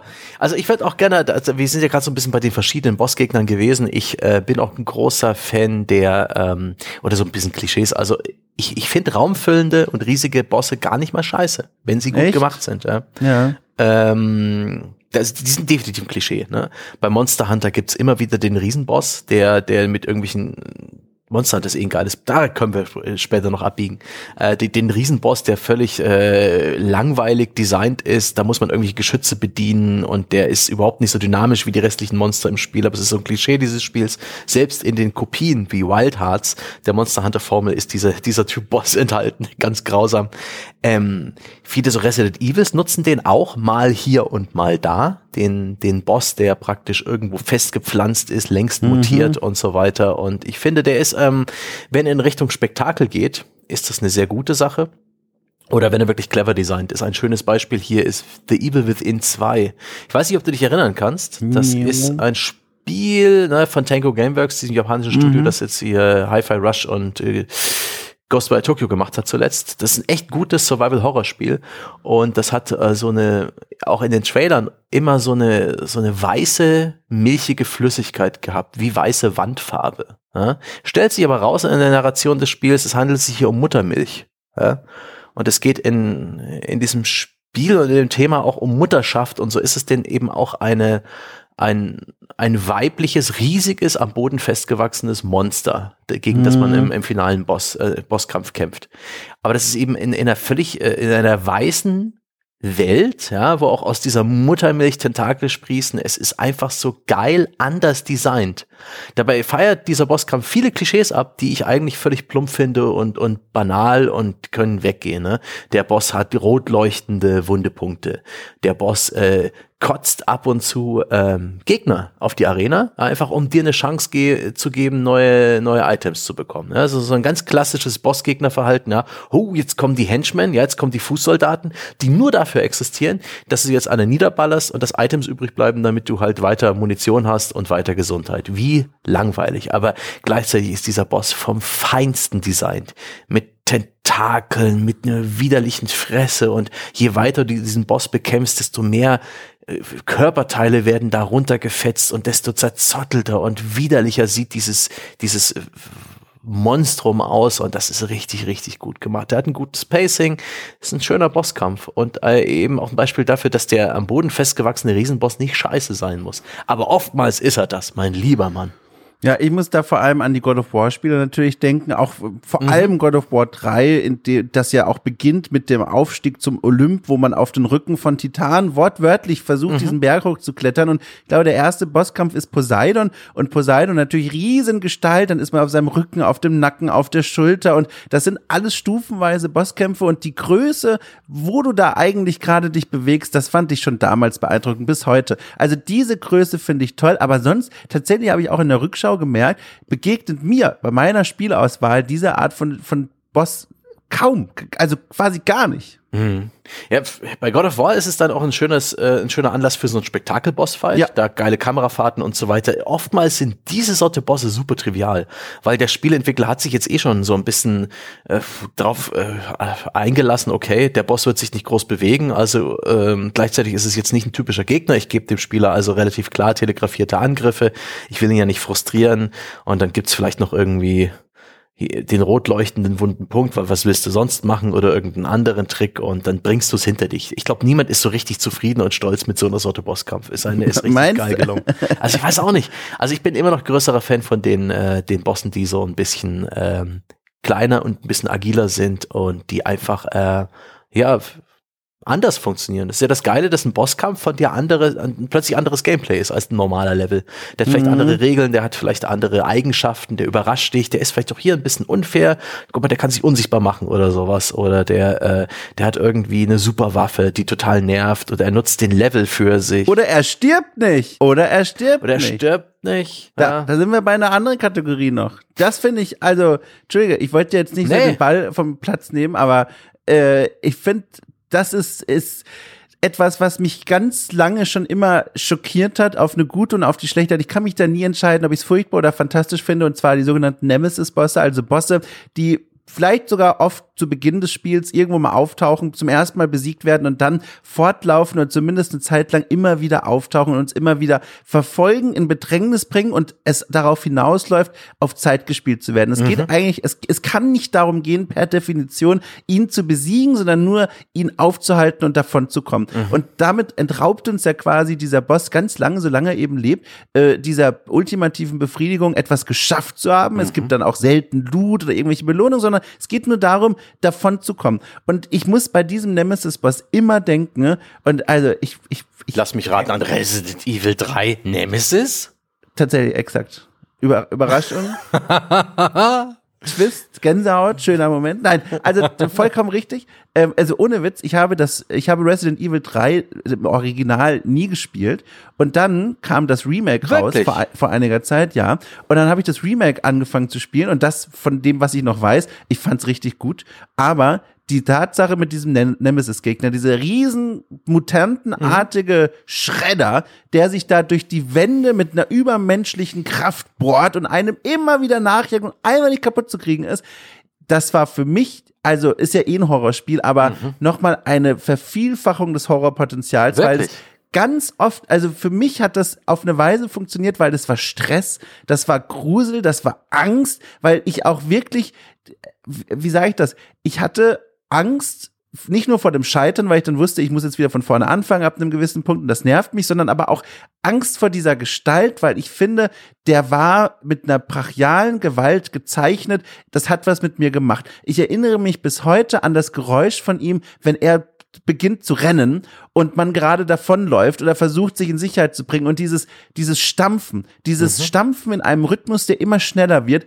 Ich weiß nicht, was es in mir ist, aber dieses Geräusch, hat mich verfolgt. Ich hatte, das hat mir so eine Angst eingejagt. Das hat für mich funktioniert. Ich konnte das Spiel auch nicht beenden. Ich habe es abgebrochen irgendwo. Ich will das gerne noch mal weiter versuchen, also nicht zu viel verraten, aber das hat für mich phänomenal funktioniert. Bei Dead Space auch ein Horrorspiel, äh, bestimmt auch kein Zufall, dass es auch ein Horrorspiel nochmal ist, äh, gibt sowas ähnliches auch. Das hat eine weniger starke Wirkung auf mich gehabt. Das ist einfach im Grunde nur ein Alien-Blob-Gegner, der sich wieder neu zusammensetzt, wenn man ihn besiegt hat. Aber bei Resident Evil hat für mich das eigentlich im Sinne des Genres wunderbar funktionieren. Ja, also äh, der Boss, den man äh, nicht endgültig besiegt, sondern sich bloß fernhält, der immer wieder kommt, das ist ein schönes Stilmittel.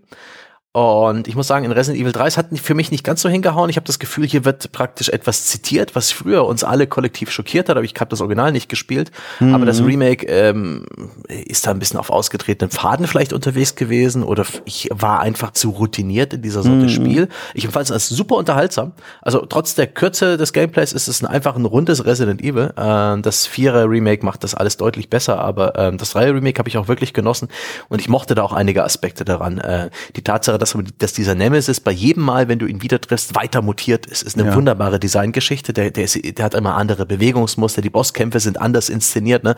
Man läuft da in diesem Innenhof an den Hauswänden entlang mein und du kreist dich sozusagen. Gott. Und ja. manchmal ist er einfach im Level unterwegs. Und das ist eine super interessante äh, ei, ei, ei. Einsatzform für einen Boss, eben kein Bossareal ja, sondern ja. der ist ja plötzlich und äh, so wie es Resident Evil gerne mal macht, äh, das ist überhaupt, das Spiel macht so viele Sachen äh, beispielhaft und vorbildhaft in Sachen Game Design, dass es dir einfach mal in einem normalen Level einen Gegner äh, vorsetzt, der dich unerbittlich verfolgt und ja. den du nicht besiegen kannst. Alles, was du tun kannst, ist weglaufen oder ihn irgendwie abhängen oder umrunden. Und das ist eine Form von Stress und Herausforderung.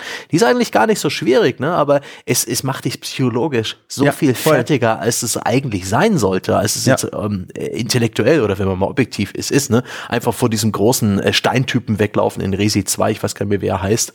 Ähm, nicht schwierig. Ähm, die KI ist auch nicht sonderlich schlau davon, aber trotzdem, solange du diese Fußstapfen hörst, bist du gestresst ohne Ende. Und du du sagst, ich hasse es, ich hasse es, ich hasse es. Und das, mhm. ist, das ist wirklich toll. Äh, was, aber auch schlimm. Was man da, aber auch schlimm. Also beides. Also ich finde das ja geil, wenn, äh, äh, wenn ein Spiel das schafft. Und ach Gott, Resi hat so viele, so viele gute Bosse, narrative Höhepunkte und so weiter. Ähm, und ja, auch Boss-Klischees feiert Resi natürlich äh, zuhauf ab. Ja. Hab ich, was habe ich denn hier noch? Wir hätten hier noch ähm, ah, ein paar spannende Fragen habe ich vorbereitet. Ähm, spannend zum Beispiel, wie man Bosse inszeniert in Spielen, wo es eigentlich keine klassischen Bossgegner geben kann. Ne? Man nenne das mhm. Rennspiel oder Prügelspiele, wo ja jeder Gegner praktisch ein Duell auf Augenhöhe ist. Oder auch Puzzlespiele. Ne? Was macht man dann?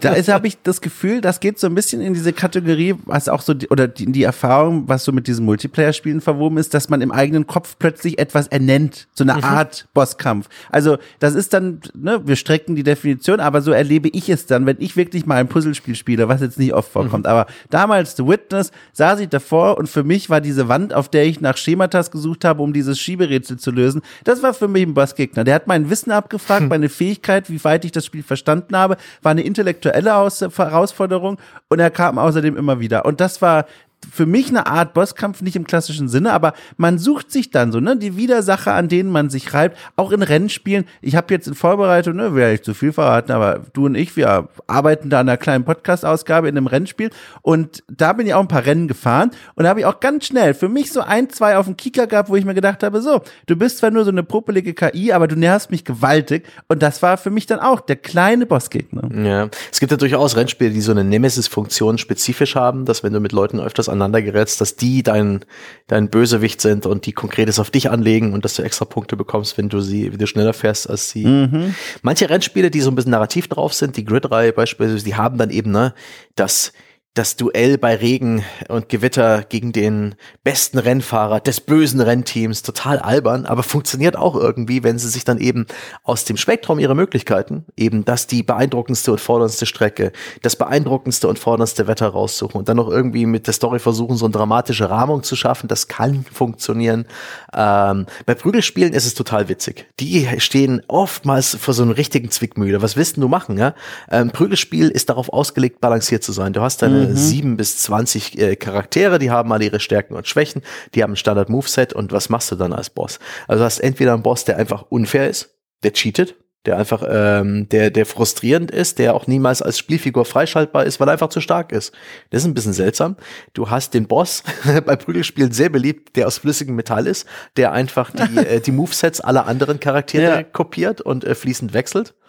Oder äh, was machst du sonst? Oder du hast einen Boss, der einfach nur cool aussieht, aber eigentlich ansonsten gar nichts so Besonderes ist, dann kann man den vielleicht noch als Secret Charakter freispielen, wie Tengu in ähm, in Dead or Alive 2 damals, äh, der hat dann vielleicht eine besonders harte KI, dass er der wenig äh, Fenster lässt zu Gegenangriffen, mhm. dass er, dass er halt verhältnismäßig perfekt spielt. Aber das ist auch alles nicht so geil, ne? Bei Mortal Kombat dieses vierarmige Vieh, Goro, Gora, weiß ich gar nicht mehr, wie das heißt, ist schon das monströseste, was es da äh, im, im Spiel gibt. Aber ich ist mir jetzt aus spielerischer Hinsicht nicht groß in Erinnerung geblieben. Ich finde die äh, das Prügelspielgenre hat echt Probleme so ein bisschen mit Bossfights, weil es eben überhaupt äh, völlig zuwiderläuft dessen, was Prügelspieler eigentlich sein wollen.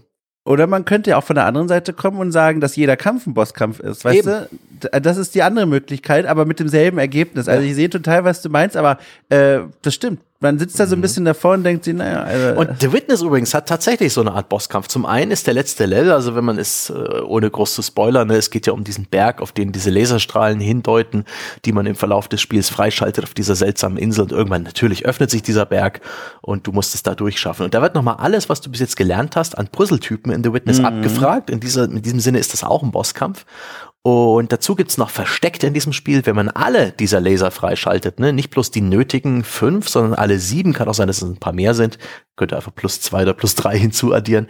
Also wer alle Laser, also alle Puzzlebereiche äh, schafft, der schafft noch irgendwie es einen weiteren Raum zu öffnen in diesem Berg und da gibt's plötzlich Puzzles auf Zeit da läuft dann dieses äh, Hall of the Mountain King, dieses, dieses, diese mhm, klassische mhm, Melodie. Und du musst unter Zeitdruck immer wieder neu zufällig generierte Puzzles lösen. Die kannst du also nicht mehr auf, die kannst du also nicht mehr auswendig lernen, sondern du musst das, äh, das Rüstzeug von The Witness drauf haben ähm, alle Puzzletypen, du musst den Skill haben, die sofort schnell zu erkennen, schnell zu lösen und in Windeseile in diesem äh, besonderen Raum alle Puzzles lösen. Und das ist dann wirklich der versteckte Boss in The Witness. Mein Gott, mein Gott, also habe ich nicht, habe ich nicht gemacht. Furchtbar. Also habe ich mir angeschaut und mit Kopfschütteln und lachend weggelaufen. Ja, ja.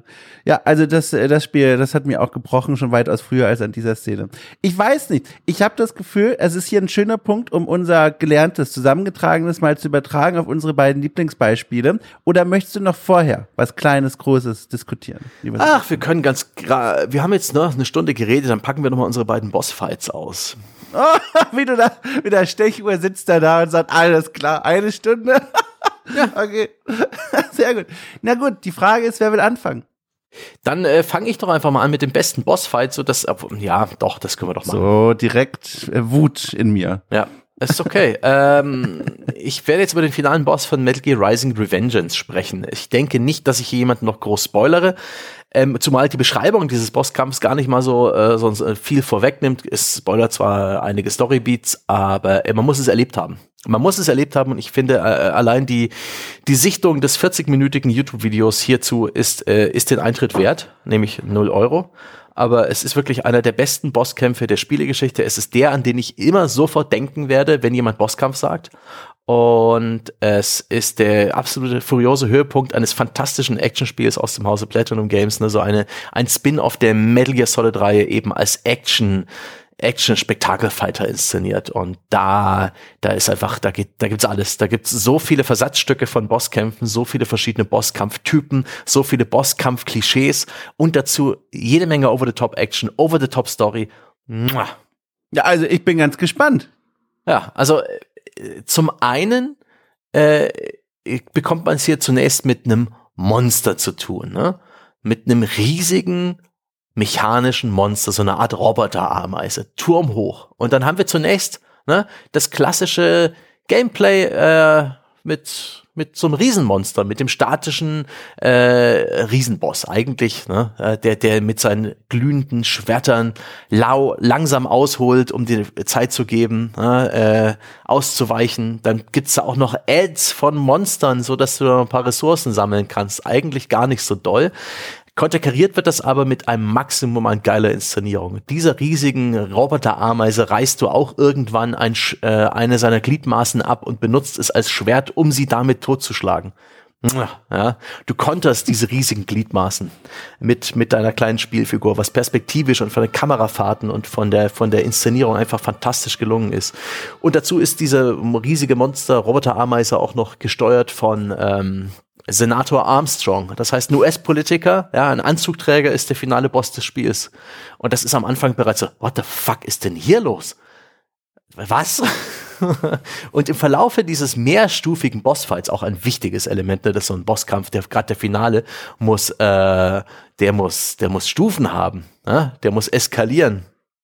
Und nachdem man diese Ameise, diese Roboter-Ameise zerstört hat, ähm, kommt es dann zum Faustkampf mit diesem äh, Politiker, der riesig Muskel aufgepumpt plötzlich ist, der uns mühelos fertig macht. Und der währenddessen Monologe hält, die ihrer Zeit leider traurigerweise deutlich voraus waren. Da geht's um äh, das Amerika, das aus der Asche wieder aufgebaut werden muss, ja, dass die um die Schwachen, die es ruhig äh, die ruhig draufgehen können, denn jeder hat die Freiheit und das Recht, sich selbst, ja, seinen Platz in diesem neuen Amerika äh, zu erkämpfen. Also eine unglaublich äh, reaktionäre äh, Agenda, eigentlich wirklich ein Bösewicht, der Dinge gesagt hat, die heute irgendwie schon fast normale po Politik-Floskeln äh, sind und dazu völlig übertrieben inszeniert. Ähm, es, es stellt sich dann heraus, ne, Nanomachine Sun, dass er natürlich mit Nanomaschinen implementiert ist und dass man ihm praktisch nicht wehtun kann. So kommt es dann eben auch zu, eine, zu einer äh, Phase dieses Bosskampfs, wo man praktisch keinen Schaden ausrichtet. Immer wieder inszeniert mit äh, oder so mit von Cutscenes durchbrochen, ähm, Monologe dieses äh, schier unbesiegbaren US-Politikers, äh, ne, sich anhört, obwohl man ja selber so, ein, so eine Art Cyber, Cyborg-Ninja ist in, in der Form von Raiden und er will uns dann an Bord holen, aber wir sagen, nein, du bist ja völlig krank. Und in der, in der dritten Phase dieses Spiels ähm, gibt's dann praktisch in einem Krater, äh, in einem Explosionskrater, wo wir schon fast völlig am Arsch sind, ähm, die Erlösung. Ja? Blade Wolf, der erste Boss im Spiel, bringt uns plötzlich das äh, äh, ein neues Schwert vorbei. Das hat einem anderen Boss gehört. Es gibt äh, eine, äh, einen coolen Moment ja, der Hoffnung und der Coolness, muss ich sagen, wenn dann Raiden langsam dieses Schwert zückt und noch kurz monologisiert. Das ist auch wichtig, gute Bossmonologe, dass man, dass er geschworen hat, niemals sein Schwert zu zücken äh, aus Wut oder aus Rache, aber äh, Armstrong hat es jetzt wirklich langsam übertrieben. Und außerdem ist das nicht sein Schwert. und dann gibt's aufs Maul. Und das ist. Muah. Dazu gibt's diesen äh, Metal Gear Solid, äh, diesen, diesen aus den, aus den Revengeance wirklich populären Metal-Soundtrack. Und das ist auch eine dieser inszenatorischen Meisterwerke, wo zunächst die Musik kommt und dann im Höhepunkt des Bossfights setzen die Lyrics ein. Und in dem Moment setzen die Lyrics ein ähm, und das ist einfach nur, das ist Gänsehaut. Und du bist nach diesen 40 Minuten Bosskampf, bist du als Spieler komplett leer. Du hast alles gegeben, du bist erschöpft, als hättest du einen Marathon gelaufen. Du musstest so lange dabei bleiben. Dieser Bosskampf hat sich, gerade wenn du zum ersten Mal gespielt hast, immer wieder den Boden unter den Füßen weggezogen, immer wieder was völlig Neues inszeniert, dich immer wieder gefordert. Zwischendurch auch wirklich klassisches Bosskampf-typisches Gameplay, ja. Es gibt Angriffe zu kontern, es gibt Mini-Quicktime-Events wegen, ähm, ne, wenn, wenn die so aufeinander clashen. Es gibt äh, Flächenangriffe, die telegrafiert werden, denen man ausweichen muss. Es gibt das ganze Spektrum an Bosskampf ist da drin, das ganze tempohaft, gut zu steuern. Es ist wirklich ein absoluter Genuss, eine wirklich krasse Arbeit, die in diesem Bosskampf drin. Das ist so eine 40 Minuten, das ist ein Block Gameplay, der auch wirklich einzigartig ist von vorn bis hinten.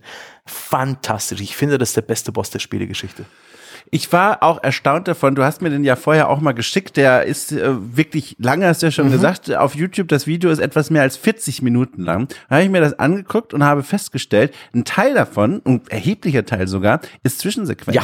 Und das brachte mich auch auf so eine Beobachtung, äh, dieser Bosskampf in seiner Machart und Inszenierung, auch wenn man dann selber spielen darf, sehr filmisch. Ne? Also ja. es das Gefühl, ich habe das Spiel also maximal fünf Minuten gespielt, weil Metal Gear damit kann ich nicht viel anfangen mit dem Franchise. Es ist einfach so. Das ist nicht Metal Gear Solid, es ist Metal Gear Rising, das ist was völlig anderes und auch ja, okay. dieser Satz bleibt genau so nochmal im Raum. Also ich kann damit nicht viel anfangen. Das ist einfach. Wir werden dich eines Tages ja nachts um drei wecken von maskierten Leuten und dich in so ein Umerziehungslager stecken in Japan. Ne? Oh Gottes Willen. In Kojimas Keller. Oh Gott. Jedenfalls, ähm, und dann habe ich also gesehen, das ist sehr filmisch inszeniert und man guckt auch wirklich manchmal, warte mal, Ja. ich habe mir es hier sogar markiert, minutenweise. Ja. Es gibt eine, eine Phase, ich glaube, sechs Minuten oder so, guckt man einfach nur der, der Zwischensequenz zu. Das ist so gewollt, ne? Also die Ja. Inszenierung als Film. Ist ja auch so, auch Filme haben Bosskämpfe, ne? Welcher James Bond-Film endet nicht mit einem Faustkampf äh, gegen irgendeinen Bösewicht? Alle. Alle enden mit einem Faustkampf. Ja, aber das Absurde ist ja aber, dass ja hier eigentlich ja Interaktivität das Ding ist und dann wird aber gesagt, nö, am Höhepunkt des Spiels nehmen wir die das weg minutenlang und erzählen das in der Zwischensequenz. Das finde ich immer wieder spektakulär. Also diese, aber vielleicht liegt das auch an dem an dem Typen, der es gemacht hat oder an der Tradition, in dem das Franchise steht. Das weiß ich alles nicht. Aber ich fand krass, wie hoch der Anteil ist an einfach nur Zuschauen. Ja, also die Metal Gear Solid als Marke ist ja generell sehr, sehr, sehr laberfreudig. Äh, möglich, dass es ein bisschen daher kommt, aber auch ich finde, das ist, das hat ein gutes Pacing, weil eben wenn gelabert wird, wird äh, wirklich abenteuerliches Zeug gelabert. Also wirklich, du glaubst, du glaubst gerade, du traust deinen Ohren nicht. Was passiert hier? Ja, was? Nanomaschinen? Was? Senator Armstrong? Was? Der will Amerika ausradieren, um es neu zu erbauen. Und, und, und dazu auch, ne, da ist ja auch Klamauk mit dabei. Ja, ja. Also wie sie es schaffen, da auch ähm, praktisch albernen Slapstick einzuarbeiten, während dieser Senator irgendwie äh, uns aus den Augen verliert und dann äh, und zwischen seinen Beinen durch äh, uns plötzlich erblickt und die Kamera fährt dann so auf seinen Arsch. Es ist total bescheuert und und äh, also, äh, Wahnsinn und trotzdem er hat diese hat dieses äh, hat dieser Bosskampf Tragweite äh, es geht hier um alles er hat Tempo er hat Wucht und er endet dann eben auch ne mit mit einem schönen Bild wo dann dieser Typ tot am Boden liegt und so, unser Spielcharakter steht so drauf, als ob dieser Ty Typ, Senator Armstrong, der Gefallene, seinen Schatten darstellt. Boah, das ist so, so schöne Elemente. Das wirkt wirklich durchdacht. Und Das ist ja nicht der einzige Bosskampf da draußen, der, der zwischendurch ein bisschen labert. Ich, God of War Ragnarok, die letzten, die letzten Konfrontationen, die man da hat, ne, äh, die sind auch sehr, sehr laberlastig, wo auch der Bösewicht nochmal seinen Monolog hält, wo es plötzlich um alles Furchtbar. geht, wohin noch ein bisschen Furchtbar. Das magst du nicht so gern? Nee, der, also das war einfach ein schlechtes Spiel, vor allem zum Ende hin. Hat mir gar nicht gefallen. Da haben wir im Podcast darüber gesprochen. Das, das war nix. Das, das war, das war gar nix. Ich fand das geil. Ich, ich bin Fan von sowas, ja. Gib mir, gib mir diese Mischung aus cineastischer, weil wirklich, ich, klar, im Gameplay kannst du coolen Scheiß machen. Man denke an Battlefield-Momente, man denke an die Dark Souls-Reihe mit diesen unglaublichen Feats, ja, mit diesen, mit diesen Meisterleistungen, die manche Spiele, Spieler hinbekommen. Aber wenn der Spieldesigner meint, äh, er kann das besser mit einer, mit einer fixen Kamera oder mit, mit, wenn er die Steuerung übernimmt, dann klar, Ja. Jesus Take the Wheel, dann soll der Game Designer gerne mal ein paar Minuten lang die Kamera nehmen und dafür aber richtig geilen Scheiß inszenieren, der packend ist, der Tempo und Wucht hat und Dramatik und plötzlich vielleicht noch mal irgendwie plötzlich plötzlich geht's ums Ganze, ja. The, the stakes have never been higher. Ja, oh, geil. Und dann gib mir die Kontrolle zurück und lass mich weitermachen. Ja, das ist so ein, Ja. Hin, ein Hin und Her zwischen mir, ja, dem Spieler, der ist, der die Suppe auslöffelt und dem Koch, der sagt, ah, jetzt, jetzt kommen nochmal die extra Chilis in die Suppe. Guck mal hier. Und Wagyu Hackfleisch. Und du denkst, Ja. ja, ja du dumme Sau, das mache ich. Das ist echt gut. War das ein Filmzitat oder war das von dir? Das ist mein, mein innerer Monolog. Okay, krass. Äh, also ich muss sagen, es gibt eigentlich eine Krönung von dem, was du eigentlich schon als Optimum beschrieben hast, und zwar, wenn in den Mechaniken eines Bosskampfs die Geschichte erzählt wird. Weißt du? Wenn das zusammengebracht wird. Was für mich jetzt eine schöne Brücke wäre, zu meinem Beispiel zu kommen. Soll Nur ich? zu. Okay, pass auf. Das ist nämlich der Knaller. Jetzt nehme ich mal noch einen Schluck Wasser, bevor die Vorlesung Ja. beginnt, äh, weil da, äh, da spielt jetzt viel mit rein. Also, Ja, ist übrigens auch im Bosskampf, in dem ordentlich gelabert wird, ja. Das hat er jetzt. Na, pass mal auf. Na, pass mal auf. Also, Fingerspitzen sind ganz schwitzig vor Aufregung und Freude. Also, ich spreche natürlich von God of War 3, dem, äh, der, dem Höhepunkt der Trilogie um den, ich sag mal, klassischen Kratos, KK, der in diesem Spiel, wir hatten das Spiel vorhin schon mal kurz, auf dem Höhepunkt seines Rachefeldzugs angekommen ist, beziehungsweise an diesem Höhepunkt gerade hinaufklettert, nämlich dem Olymp. Wir erinnern uns, seine Aufgabe, seine Idee, seine Motivation ist es, den Olymp komplett auszuschalten, jeden Gott kaputt zu machen, vor allem auch Zeus, weil er diesem Gott seine persönliche Tragödie zuschreibt, müssen wir gar nicht jetzt ausplätten, aber nur für den Kontext, hat seine Familie Familie verloren und seine oberste Rache ist es jetzt eben, alle Götter kaputt zu hauen und vor allem eben Zeus, den er dafür verantwortlich macht. Und ich meine, als großes Beispiel einer der besten Bosskämpfe, die jemals gemacht wurden, äh, den Kampf gegen Herakles oder Herkules, wenn man die lateinische Schreibweise mhm. nimmt. Ich sage ab sofort Herakles, weil wir auch in der griechischen Mythologie sind. Und das Ganze beginnt schon auf eine Weise, die das Spiel so ein bisschen aufs Korn nimmt. Ähm, beziehungsweise, bevor ich dazu komme, noch einen Satz schon mal als Hintergedanken, warum ich das so toll finde. In dem Bosskampf passiert ganz viel zwischen den Zeilen. Es wird viel geschöpft aus der griechischen Mythologie, was übersetzt wird in Spielmechaniken. Und das ist für mich die eigentliche Krönung. Der Bosskampf erzählt sich auch viel durch die Mechaniken, die passieren. So, und jetzt erzähle ich. Also, im Grunde ist es ganz einfach nacherzählt. Kratos kommt während seines Feldzugs hoch den Olymp auf eine Art Balustrade, die aber auch erinnert an ein klassisches Theater. Also man sieht im Hintergrund die Ägäis, das große griechische Meer, aber die Vorderseite des Balkons ähnelt eben einem, einem Theater, vielleicht auch einer Arena. Und auf dem Kopf dieser Balustrade sitzt Hera, ja, die Ehegattin von Zeus. Und die scheint auch schon ein bisschen angeschwipst zu sein. Und in einer kleinen Zwischensequenz spricht sie mit Kratos und sagt hier, ne, äh, warum machst du das hier eigentlich alles, es ist unheimlich nervig, wie du versuchst, meine ganze Familie auszulöschen. Das kann so nicht weitergehen. Und dann äh, macht sie sich noch ein bisschen über ihn lustig und Kratos schaut sie wütend an und man denkt zuerst, der Bosskampf geht jetzt gegen Hera, aber nein, sie schickt einen äh, einen Stellvertreterkämpfer in die Arena, nämlich Herakles. Hm. Und da muss man kurz wissen, Herakles und Hera, die haben tatsächlich eine eigene Geschichte äh, in der griechischen Mythologie, zu der kommen wir aber noch. Ich heb mir das, glaube ich, noch auf. Her Herakles betritt also die Arena, ganz klassischer Einzug. Er kommt aus dem dunklen Gewölbegang hinaus auf den Balkon. Die Kamera wackelt, es wird etabliert, der ist richtig stark und richtig mächtig. Er tritt hinaus und man sieht schon, der ist größer als Kratos. Der ist, hat eine größere körperliche Potenzialkraft als als Kratos, wenn man ihn einfach nur ansieht. Dazu äh, auch der Name. Ich finde, gerade in diesem Beispiel, äh, hat der Name auch eine Strahlkraft. Man muss gar nicht sehen, dass der aussieht wie ein Arnold Schwarzenegger, sondern man kennt auch den Namen und man weiß, Herakles, einer großen Figuren aus der griechischen Antike. Ich glaube, mit dem Namen können viele Leute was anfangen. Dann ahnt man schon, der Typ ist stark. Er sieht auch wirklich beeindruckend aus. Wie gesagt, absolute Bodybuilder-Maße, riesengroß, super stark. Er trägt einen beeindruckenden Schulterpanzer, einen Helm und dann eben noch diesen bekannten Namen äh, mit sich voran. Und jetzt passiert was ganz Spannendes. Bevor es eigentlich in den Bosskampf geht, gibt es ein Gespräch, ein kurzes Gespräch zwischen Kratos und Herakles, in dem es darauf hinausläuft, dass Kratos äh, Herakles als Bruder anspricht. Etwas, was er noch nie gemacht hat, die ganzen drei Spiele davor, und sagt, hey, das muss ja alles gar nicht sein. Ich will doch nur zu Zeus und den kaputt hauen. Und Herakles aber, Herakles hält dagegen. Herakles sagt, ähm, er ist neidisch auf Kratos. Er verdächtigt, dass er immer der Liebling von Zeus war. Und dann kommt was sehr Schönes, eine kleine Anspielung auf die griechische Mythologie, noch in diesem Gespräch, die auch klar Herakles dann verankert in seiner eigenen Geschichte. Und zwar sagt dann Herakles, hey, während du Kratos ernannt wurdest zum neuen Kriegsgott Ares, musste ich nach einem Apfel suchen. Das ist eine Anspielung an eine von seinen zwölf göttlichen Aufgaben, die er tatsächlich machen musste, um zum Gott ernannt zu werden. Und er sagt, während du hier äh, gelobt und gefeiert wurdest von den griechischen Kriegern, äh, musste ich irgendwelche Ställe ausmisten und ich musste einen Löwen besiegen. Das sind alles Anspielungen auf seine Heldentaten, die er tatsächlich in der Mythologie machen musste, um Hera zu beweisen, er darf in den Olymp aufsteigen. Und das ist die Geschichte, die ihn wiederum mit Hera verbindet, äh, die ihn jetzt in diese Arena schickt. Also die beiden mögen sich auch nicht. Und das wird für später nochmal wichtig. So.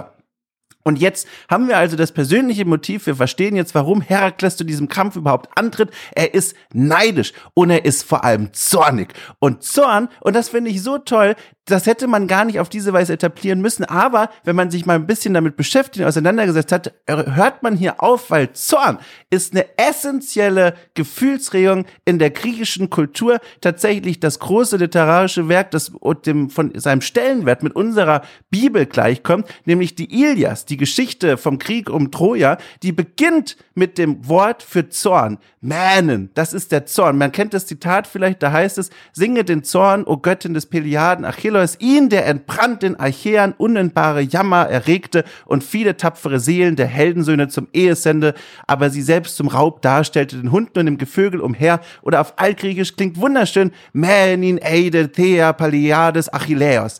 Es geht um den Zorn. Das ist ein ganz altes Motiv und das wird hier von Herakles reingetragen. Und jetzt kommt es zum eigentlichen Kampf. Der ist mehrstufig. Es geht darum, dass zuerst Herakles sich aus dem Kampf raushält. Klassische Bosskampfarchitektur. Er steht erstmal am Rand und wir kämpfen gegen irgendwelche Skelettkrieger, können hier allerdings schon eine Mechanik ausprobieren, die wir kurz vor dem Kampf kennengelernt haben. Also das ist die zweite Ebene, die wir mhm. schon vorhin mal beschrieben haben. Man lernt diesen, diesen Griff eines Gegners, den man dann am Kragen quasi durch die Arena schleppen und irgendwo gegenwerfen kann. Das kann man üben an den Skelettkriegern, bis dann eben Herakles sagt, so, es reicht, ich kümmere mich jetzt selbst um dich. Dann springt er in die Arena und lässt sich von seinen Skelettkriegern die nemeischen Löwenfäuste anziehen. Das ist eine, das ist seine Waffe quasi, die er dem Löwen entrissen hat, den er in seinen herkulanischen Aufgaben entrissen hat.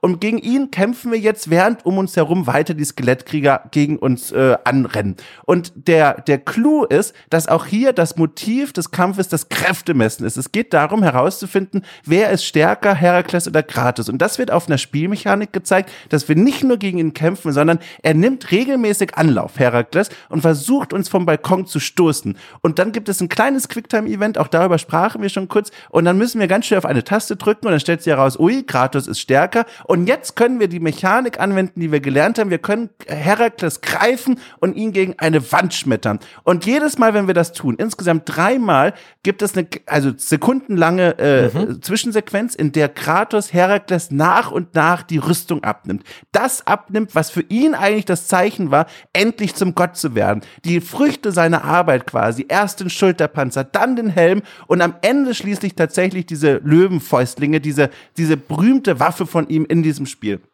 Und das Ganze erlebt einen Höhepunkt, also das ist ja an sich, finde ich, schon eine ganz klassische, aber auch schöne Struktur, dreistufig, man entrüstet langsam Herakles, man macht ihn immer schwächer, aber es gibt einen Moment und auch das wieder völlig unnötige äh, Inszenierung, aber die so fantastisch ist, dass sie das gemacht haben, wo man sich vielleicht doch ein bisschen mit dem Kopf grübelt und fragt, was soll das eigentlich, aber es ergibt so viel Sinn. Es gibt eine Szene, in der wirkt es noch so, in dieser Mehrstufigkeit, dass Herakles stärker ist. Er schlägt mit seinen Löwenfäusten gegen uns und wir werden kurz benommen. Der Bildschirm wird weiß, dann sehen wir Kratos wieder, er kommt wieder zu sich und man sieht, Herakles hat die Arena fast verlassen und guckt zu Her Hera hoch, vor der er sich ja beweisen will und ruft zu ihr hoch, hier, ich hab's dir gezeigt, ich bin stärker als Kratos und über seinem Kopf, und das ist der geniale Moment, finde ich, ist das Symbol, das immer eingeblendet wurde in der Vergangenheit, wenn Kratos seinen Gegner hinrichten kann, wo die Zwischensequenz ausgelöst wird, dass er seinen Gegner tödlich verletzen kann.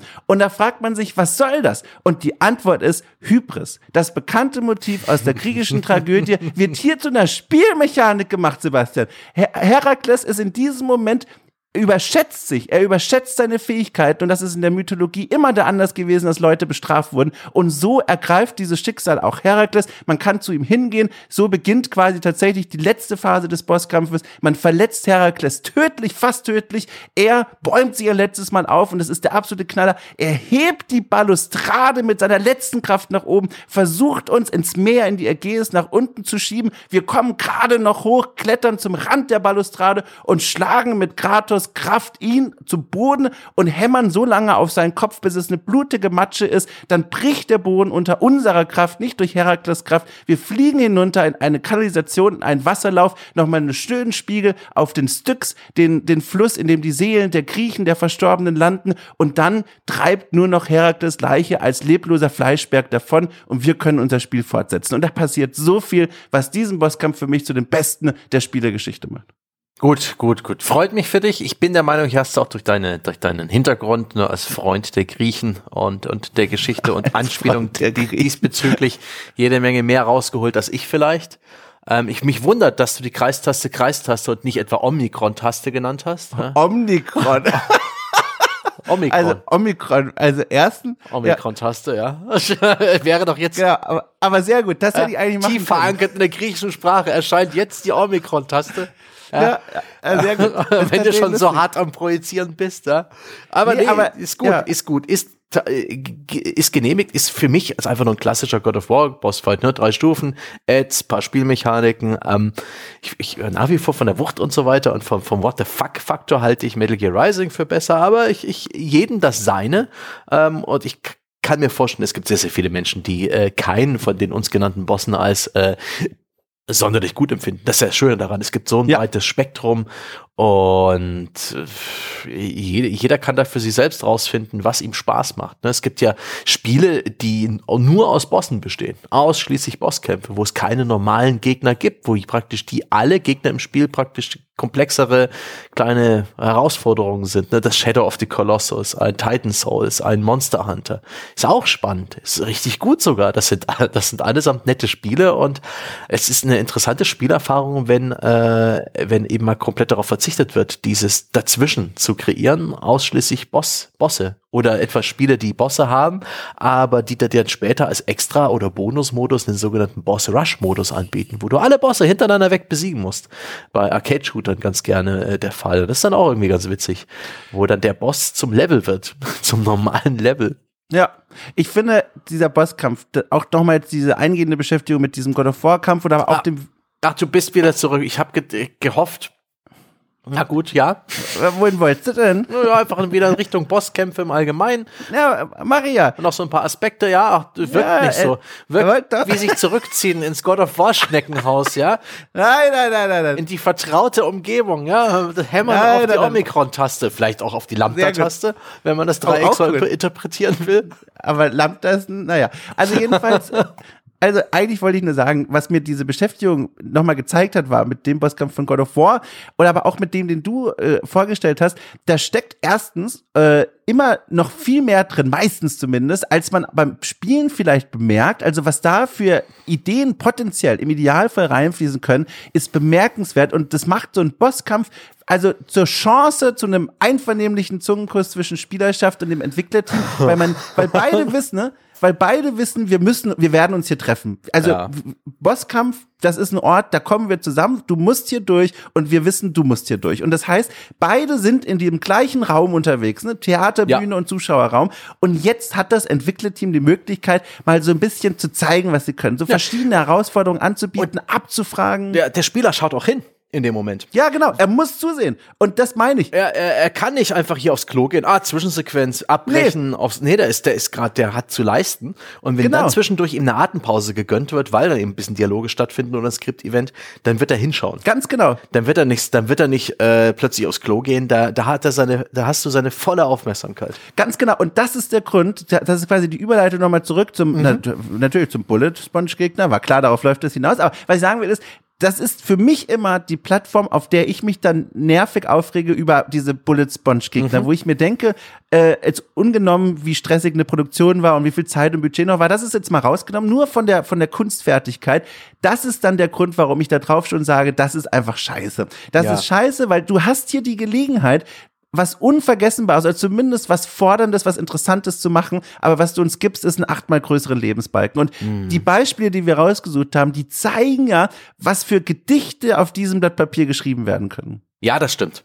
Also ich kann mir auch vorstellen, dass der Bullet Sponge Gegner auch stets ein gewisser Kompromiss ist, denn äh, um Bossfights zu inszenieren, wie wir sie jetzt gerade genannt haben, das ist wirklich die Creme de la Creme. Da steckt unglaublich ja. viel Arbeit drin. Das ist, ja. ähm, ich kann mir vorstellen, das ist genauso kompliziert und aufwendig wie einen kompletten Level Mhm, mh. Mit den kompletten Level zu bauen, der darauf hinführt, weil es ist, muss so auf den Punkt geskriptet sein, die Kamera, äh, wie man die da bewegt, wie man da das Gameplay äh, da konzentriert und fair gestaltet und ausbalanciert und das Ganze wie aus einem Guss wirken lässt und nicht wie irgendein künstliches Konstrukt, das ist Bosskampf la lautet, sondern wie irgendwie ein, ein, Kampf um Leben und Tod in, in dieser besonderen Situation.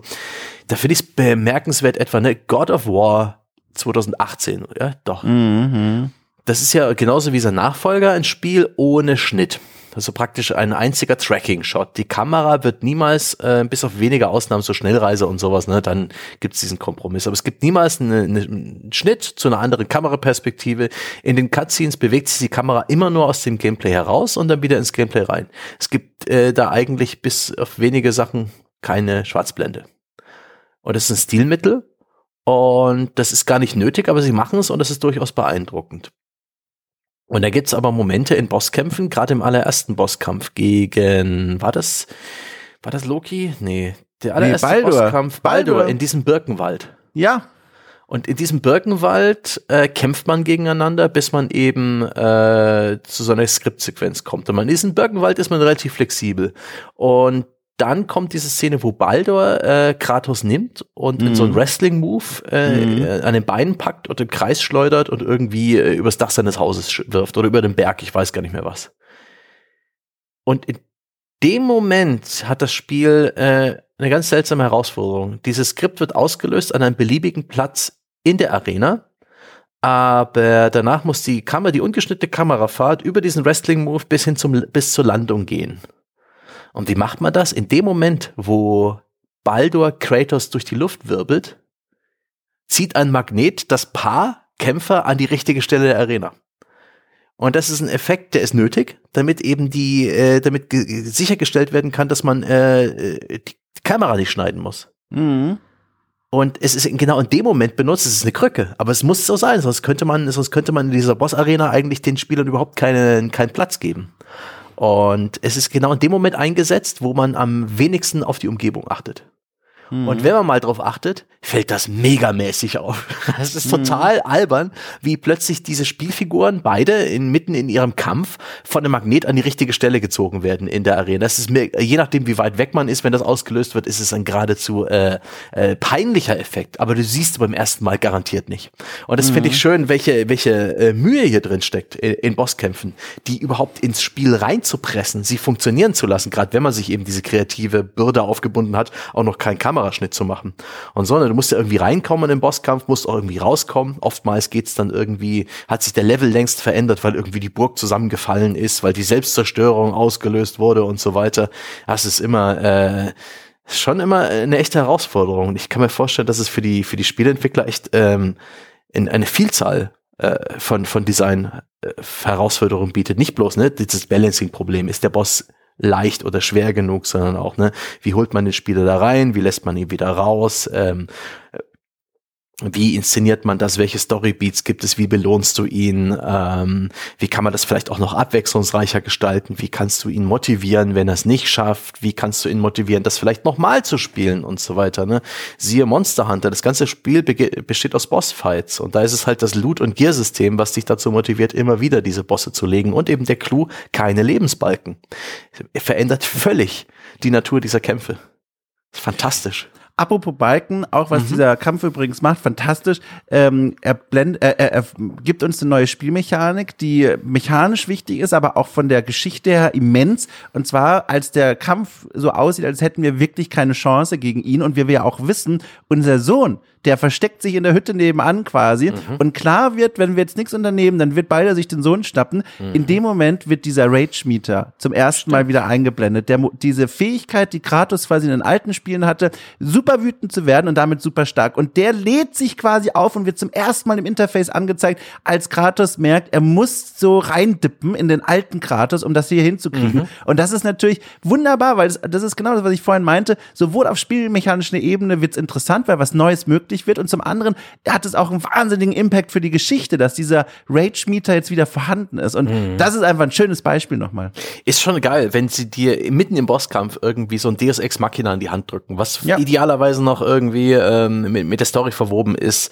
Ich bin auch ein großer Fan von diesen, von den, sagen wir mal, Resident Evil Nemesis war das auch, den hast du jetzt nicht gesehen, weil du das Spiel abgebrochen hast. Aber da gibt's wirklich im, Ja, dann aber, ja. Äh, beim finalen Boss einfach nur ein Oh, Element, echt? ne, ne, ein E- Element von epischen Overpowerment. Da wird dem Spieler mehr oder weniger ähm, der heilige Gral in die Hand gedrückt, ja.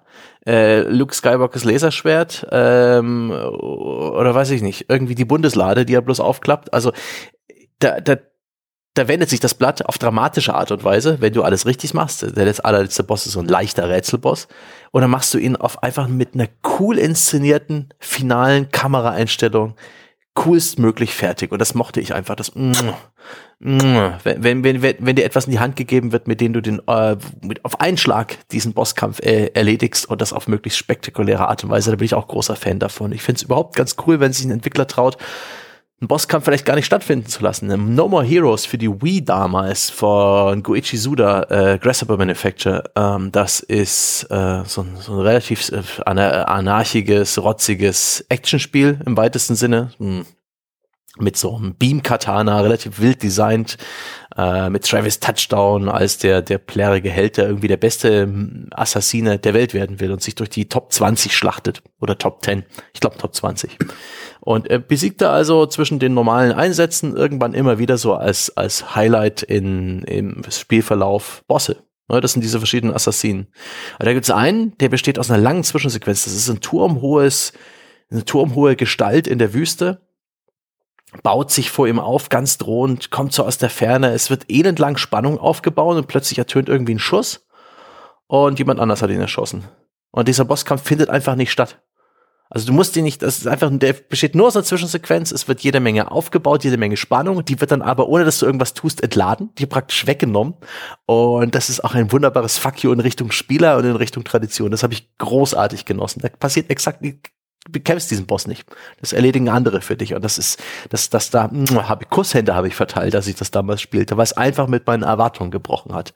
Was immer cool ist, wenn es Bosse tun und auch eben, äh, The Last of Us 2 hat da auch, äh, wunderschöne Ideen, wie man äh, ein bisschen mit den Erwartungen des Spielers brechen kann und ähm, auch gerade insbesondere The Last of Us, auch der erste Teil, da finde ich sehr schön, dass du gegen Bosse kämpfst, die eigentlich auch nur normale Leute sind. Mhm. Und das ist ja auch so, ne, das ist auch ein Klischee aus Bosskämpfen, das Mirror, also auch, auch Link, wenn er in Zelda gegen seine Schattenversion kämpft und, und so weiter, wenn du praktisch mit jemanden zu tun hast, der all die Taktiken nutzt, die du auch benutzt, der all die äh, Werkzeuge in seinem Sortiment hat, die auch im Sortiment hast, weil du bist ja eigentlich das Alpha-Tier in dem Spiel.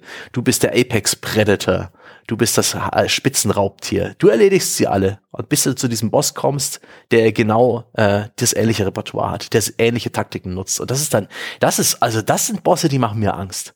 Shit, das ist gar kein Riesenhühne, ja, der leicht zu treffen ist, einfach nur ein normaler Typ der vielleicht auch irgendwie äh, sofort in Deckung geht. sich nicht einfach in die Mitte der Arena stellt und Monolog hält und sich abballern mhm. lässt in drei, in drei Phasen. Das finde ich cool. Ja. Ja, also ich, ich, ich, also für mein Gefühl, wir haben den Apfel äh, abgebissen. Aber. Ja. Oder? Ja, ähm, ich, ich, ich gucke gerade kurz durch mein Dokument. Wir haben über die Boss Fountains gesprochen. Wir haben über äh, was ich noch sehr, sehr mag. Und das sind einfach Klischees. Klischees, die dürfen gern bleiben, auch wenn sie dumm sind. Äh, Gerade in, in, in Survival-Horror-Spielen Insbesondere Resident Evil, aber auch gern irgendwas anderes mit Zauberern, ja. Wenn der Bösewicht, ja, im Bosskampf, ja, sich dir überlegen scheint, weil er paktiert ist mit einer übernatürlichen Macht. Aber dann, du glaubst es nicht, in der dritten Phase des Bosskampfs wird die Macht zu groß, als dass er sie kontrollieren kann. Hm. Und glaubst du es, der mutiert? Das ist ein Klischee, das darf bleiben. Bitte jedes, bitte jedes Mal. Ich mag, dass der Resident Evil Bösewicht stets zu einem Tentakel und Knochen und, und Zahn und Augenmonster mutiert gegen Ende des Spiels. Sich teilweise sogar freut, aber noch viel besser ist es, wenn sie dann äh, qualvoll schreien. Das ist ein Klischee, das ist, hm, Kusshand ja. auch. Ich weiß nicht wieso. Ich, ich, so nach dem Motto, es geschieht ihnen recht, ähm, kann ich gar nicht so richtig sagen. Aber das ist, äh, das ist etwas, das gehört sich so für mich. Das ist ein gutes Klischee. Auch so ein Ding, ne? Da sind wir wieder beim Thema von vorhin, was in diese, in dieses Spielwissen hineinspielt. Klischees können ja nur funktionieren, wenn man genau. die Referenzpunkte kennt, ne? Und ich glaube, dann wirkt das auch jetzt bei dir zum Beispiel viel stärker als bei einem Menschen, mhm. der jetzt erst seit ein paar Jahren spielt und die Spiele für sich entdeckt hat.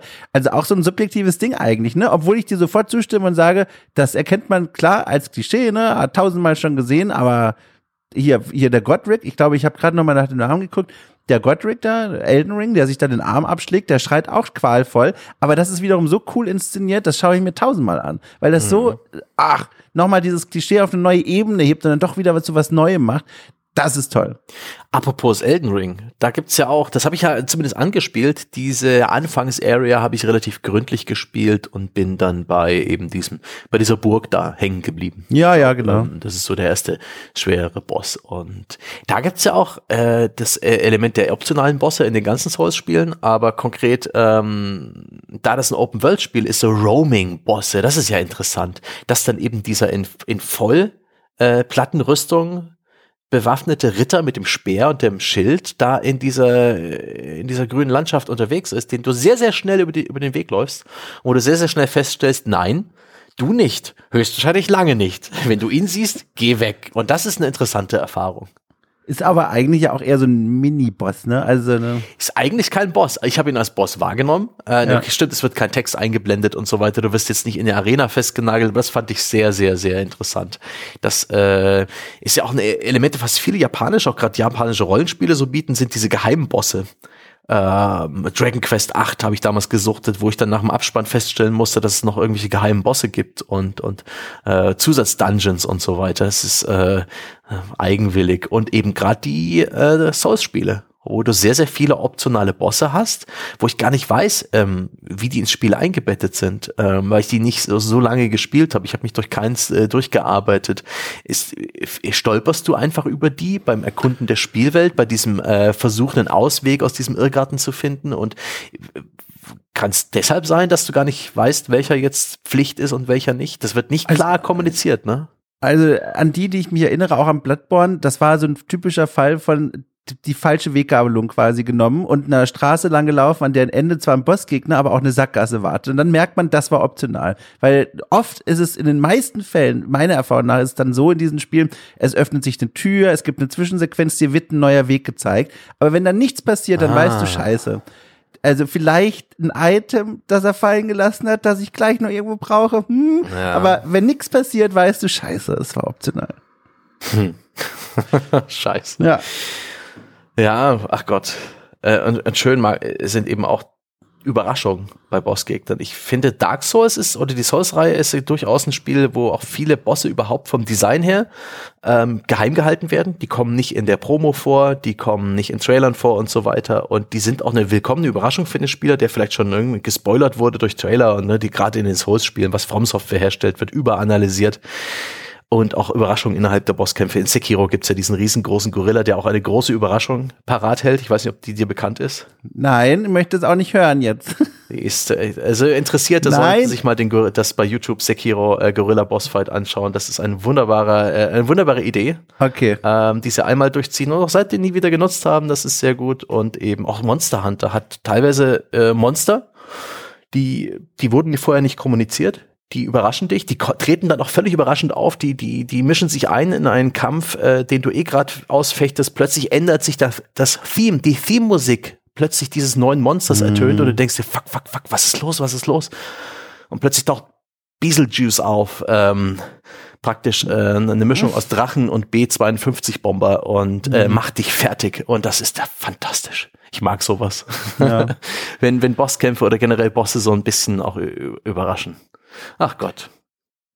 Schönes Ding. Also mhm. wir können mal noch mal, ich finde in Zukunft irgendwann noch mal eine eigene Folge machen über. Also ich ich wäre Fan davon, wenn auch noch mal André und Jochen ihre mhm. eigenen Bosskämpfe vorstellen, ihre Liebsten. Ich fand das sehr cool. Also war auch interessant, ja. dir zuzuhören. Zu, oh, oh, oh, ja, mir auch. Okay, alles klar, dann schreibe ich die Mail alleine. Äh, also ich fand das toll. Na, ich weiß bloß, dass Jochen im Vorfeld bereits äh, laut gesch äh, geschimpft hat wie ein Rohrspatz. Stimmt, ja. Und äh, höchstwahrscheinlich einen langen Monolog hält, warum Bosskämpfe scheiße sind. Na gut. Aber wir haben unsere Schuldigkeit getan. Ja. Ich finde, das war sehr schön. Dann äh, würde ich sagen, liebe Freunde, danke, dass ihr uns zugeschaut habt. Ich hoffe, das war jetzt kein akustischer Bosskampf für euch. Nein. Sondern eher so, äh, ne, so, so ein gefälliger Level. Vielleicht ein guter Einstiegslevel äh, für alle, die dann irgendwie Bock haben, noch mehr zu zu bekommen von uns, dann, dann schaut doch einfach mal, dass ihr uns folgt und anklickt und idealerweise positiv bewertet auf all den Plattformen, die es da gibt. Facebook, Spotify, iTunes, ich weiß gar nicht, auf welchen Plattformen wir überall vertreten sind. So positive Bewertungen sind sehr wichtig für unsere Sichtbarkeit. Das wäre lieb von euch. Und wenn ihr da vielleicht sogar Bock auf die, ne, auf die optionalen Bosse habt, da könnt ihr euch auch ein Bild machen unter www.gamespodcast. Moment.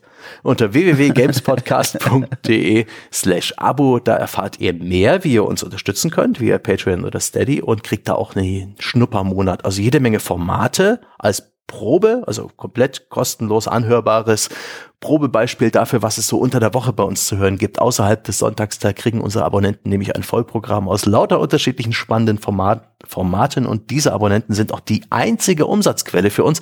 Wir sind 100% unabhängig von irgendwelchen Werbekunden oder den Spieleherstellern, so dass wir wirklich machen können, worauf wir Bock haben, ganz ungezwungen und frei. Und das ist ein wunderbarer Zustand, wofür wir euch, also unseren Bäckern, sehr, sehr dankbar sind. Und ansonsten bei Gesprächsbedarf schaut doch einfach im weltbesten Spieleforum unter forum.gamespodcast.de vorbei. Und mehr habe ich hier gar nicht auf dem Beipackzettel stehen. Ich wünsche euch wunderbare Frühlingstage. Ja, vielleicht ist auch schon Sommer. Oh, und jetzt ist er nicht mehr, jetzt ist er nicht mehr zeitlos. Wirklich Fuck. nach einer Stunde 40 hast du es noch geschafft. Ja? Und vielleicht gibt's auch in den zukünftigen Podcasts von uns ganz hervorragende Sticheleien. Ja? Vielleicht werde ich auch irgendwann mal dem Dom Retour bieten. Vielleicht traue ich mich eines Tages. Wer weiß, vielleicht, vielleicht trinken wir demnächst auch mal wirklich Bier. Das findet tatsächlich regelmäßig mal statt. Dann kann es auch sein, dass es äh, ein bisschen rumpeliger wird und, und launiger. Hier und da könnte es auch mal ein Quiz wieder geben. Ich sammle gerade Fragen und das wird auch immer ganz wunderbar. Aber ich verliere mich jetzt in, in Belanglosigkeiten. Äh, die Eigenwerbung war vorher noch stärker, bevor ich sie jetzt mit meinen Monologen verdünnt habe. Dom, schön, dass du da warst. Ja, Liebe Freunde, schön, dass ihr eingeschaltet und vor allem, dass ihr bis zum Ende zugehört habt. Ihr seid cool. Ich wünsche euch was. Und jetzt macht's gut.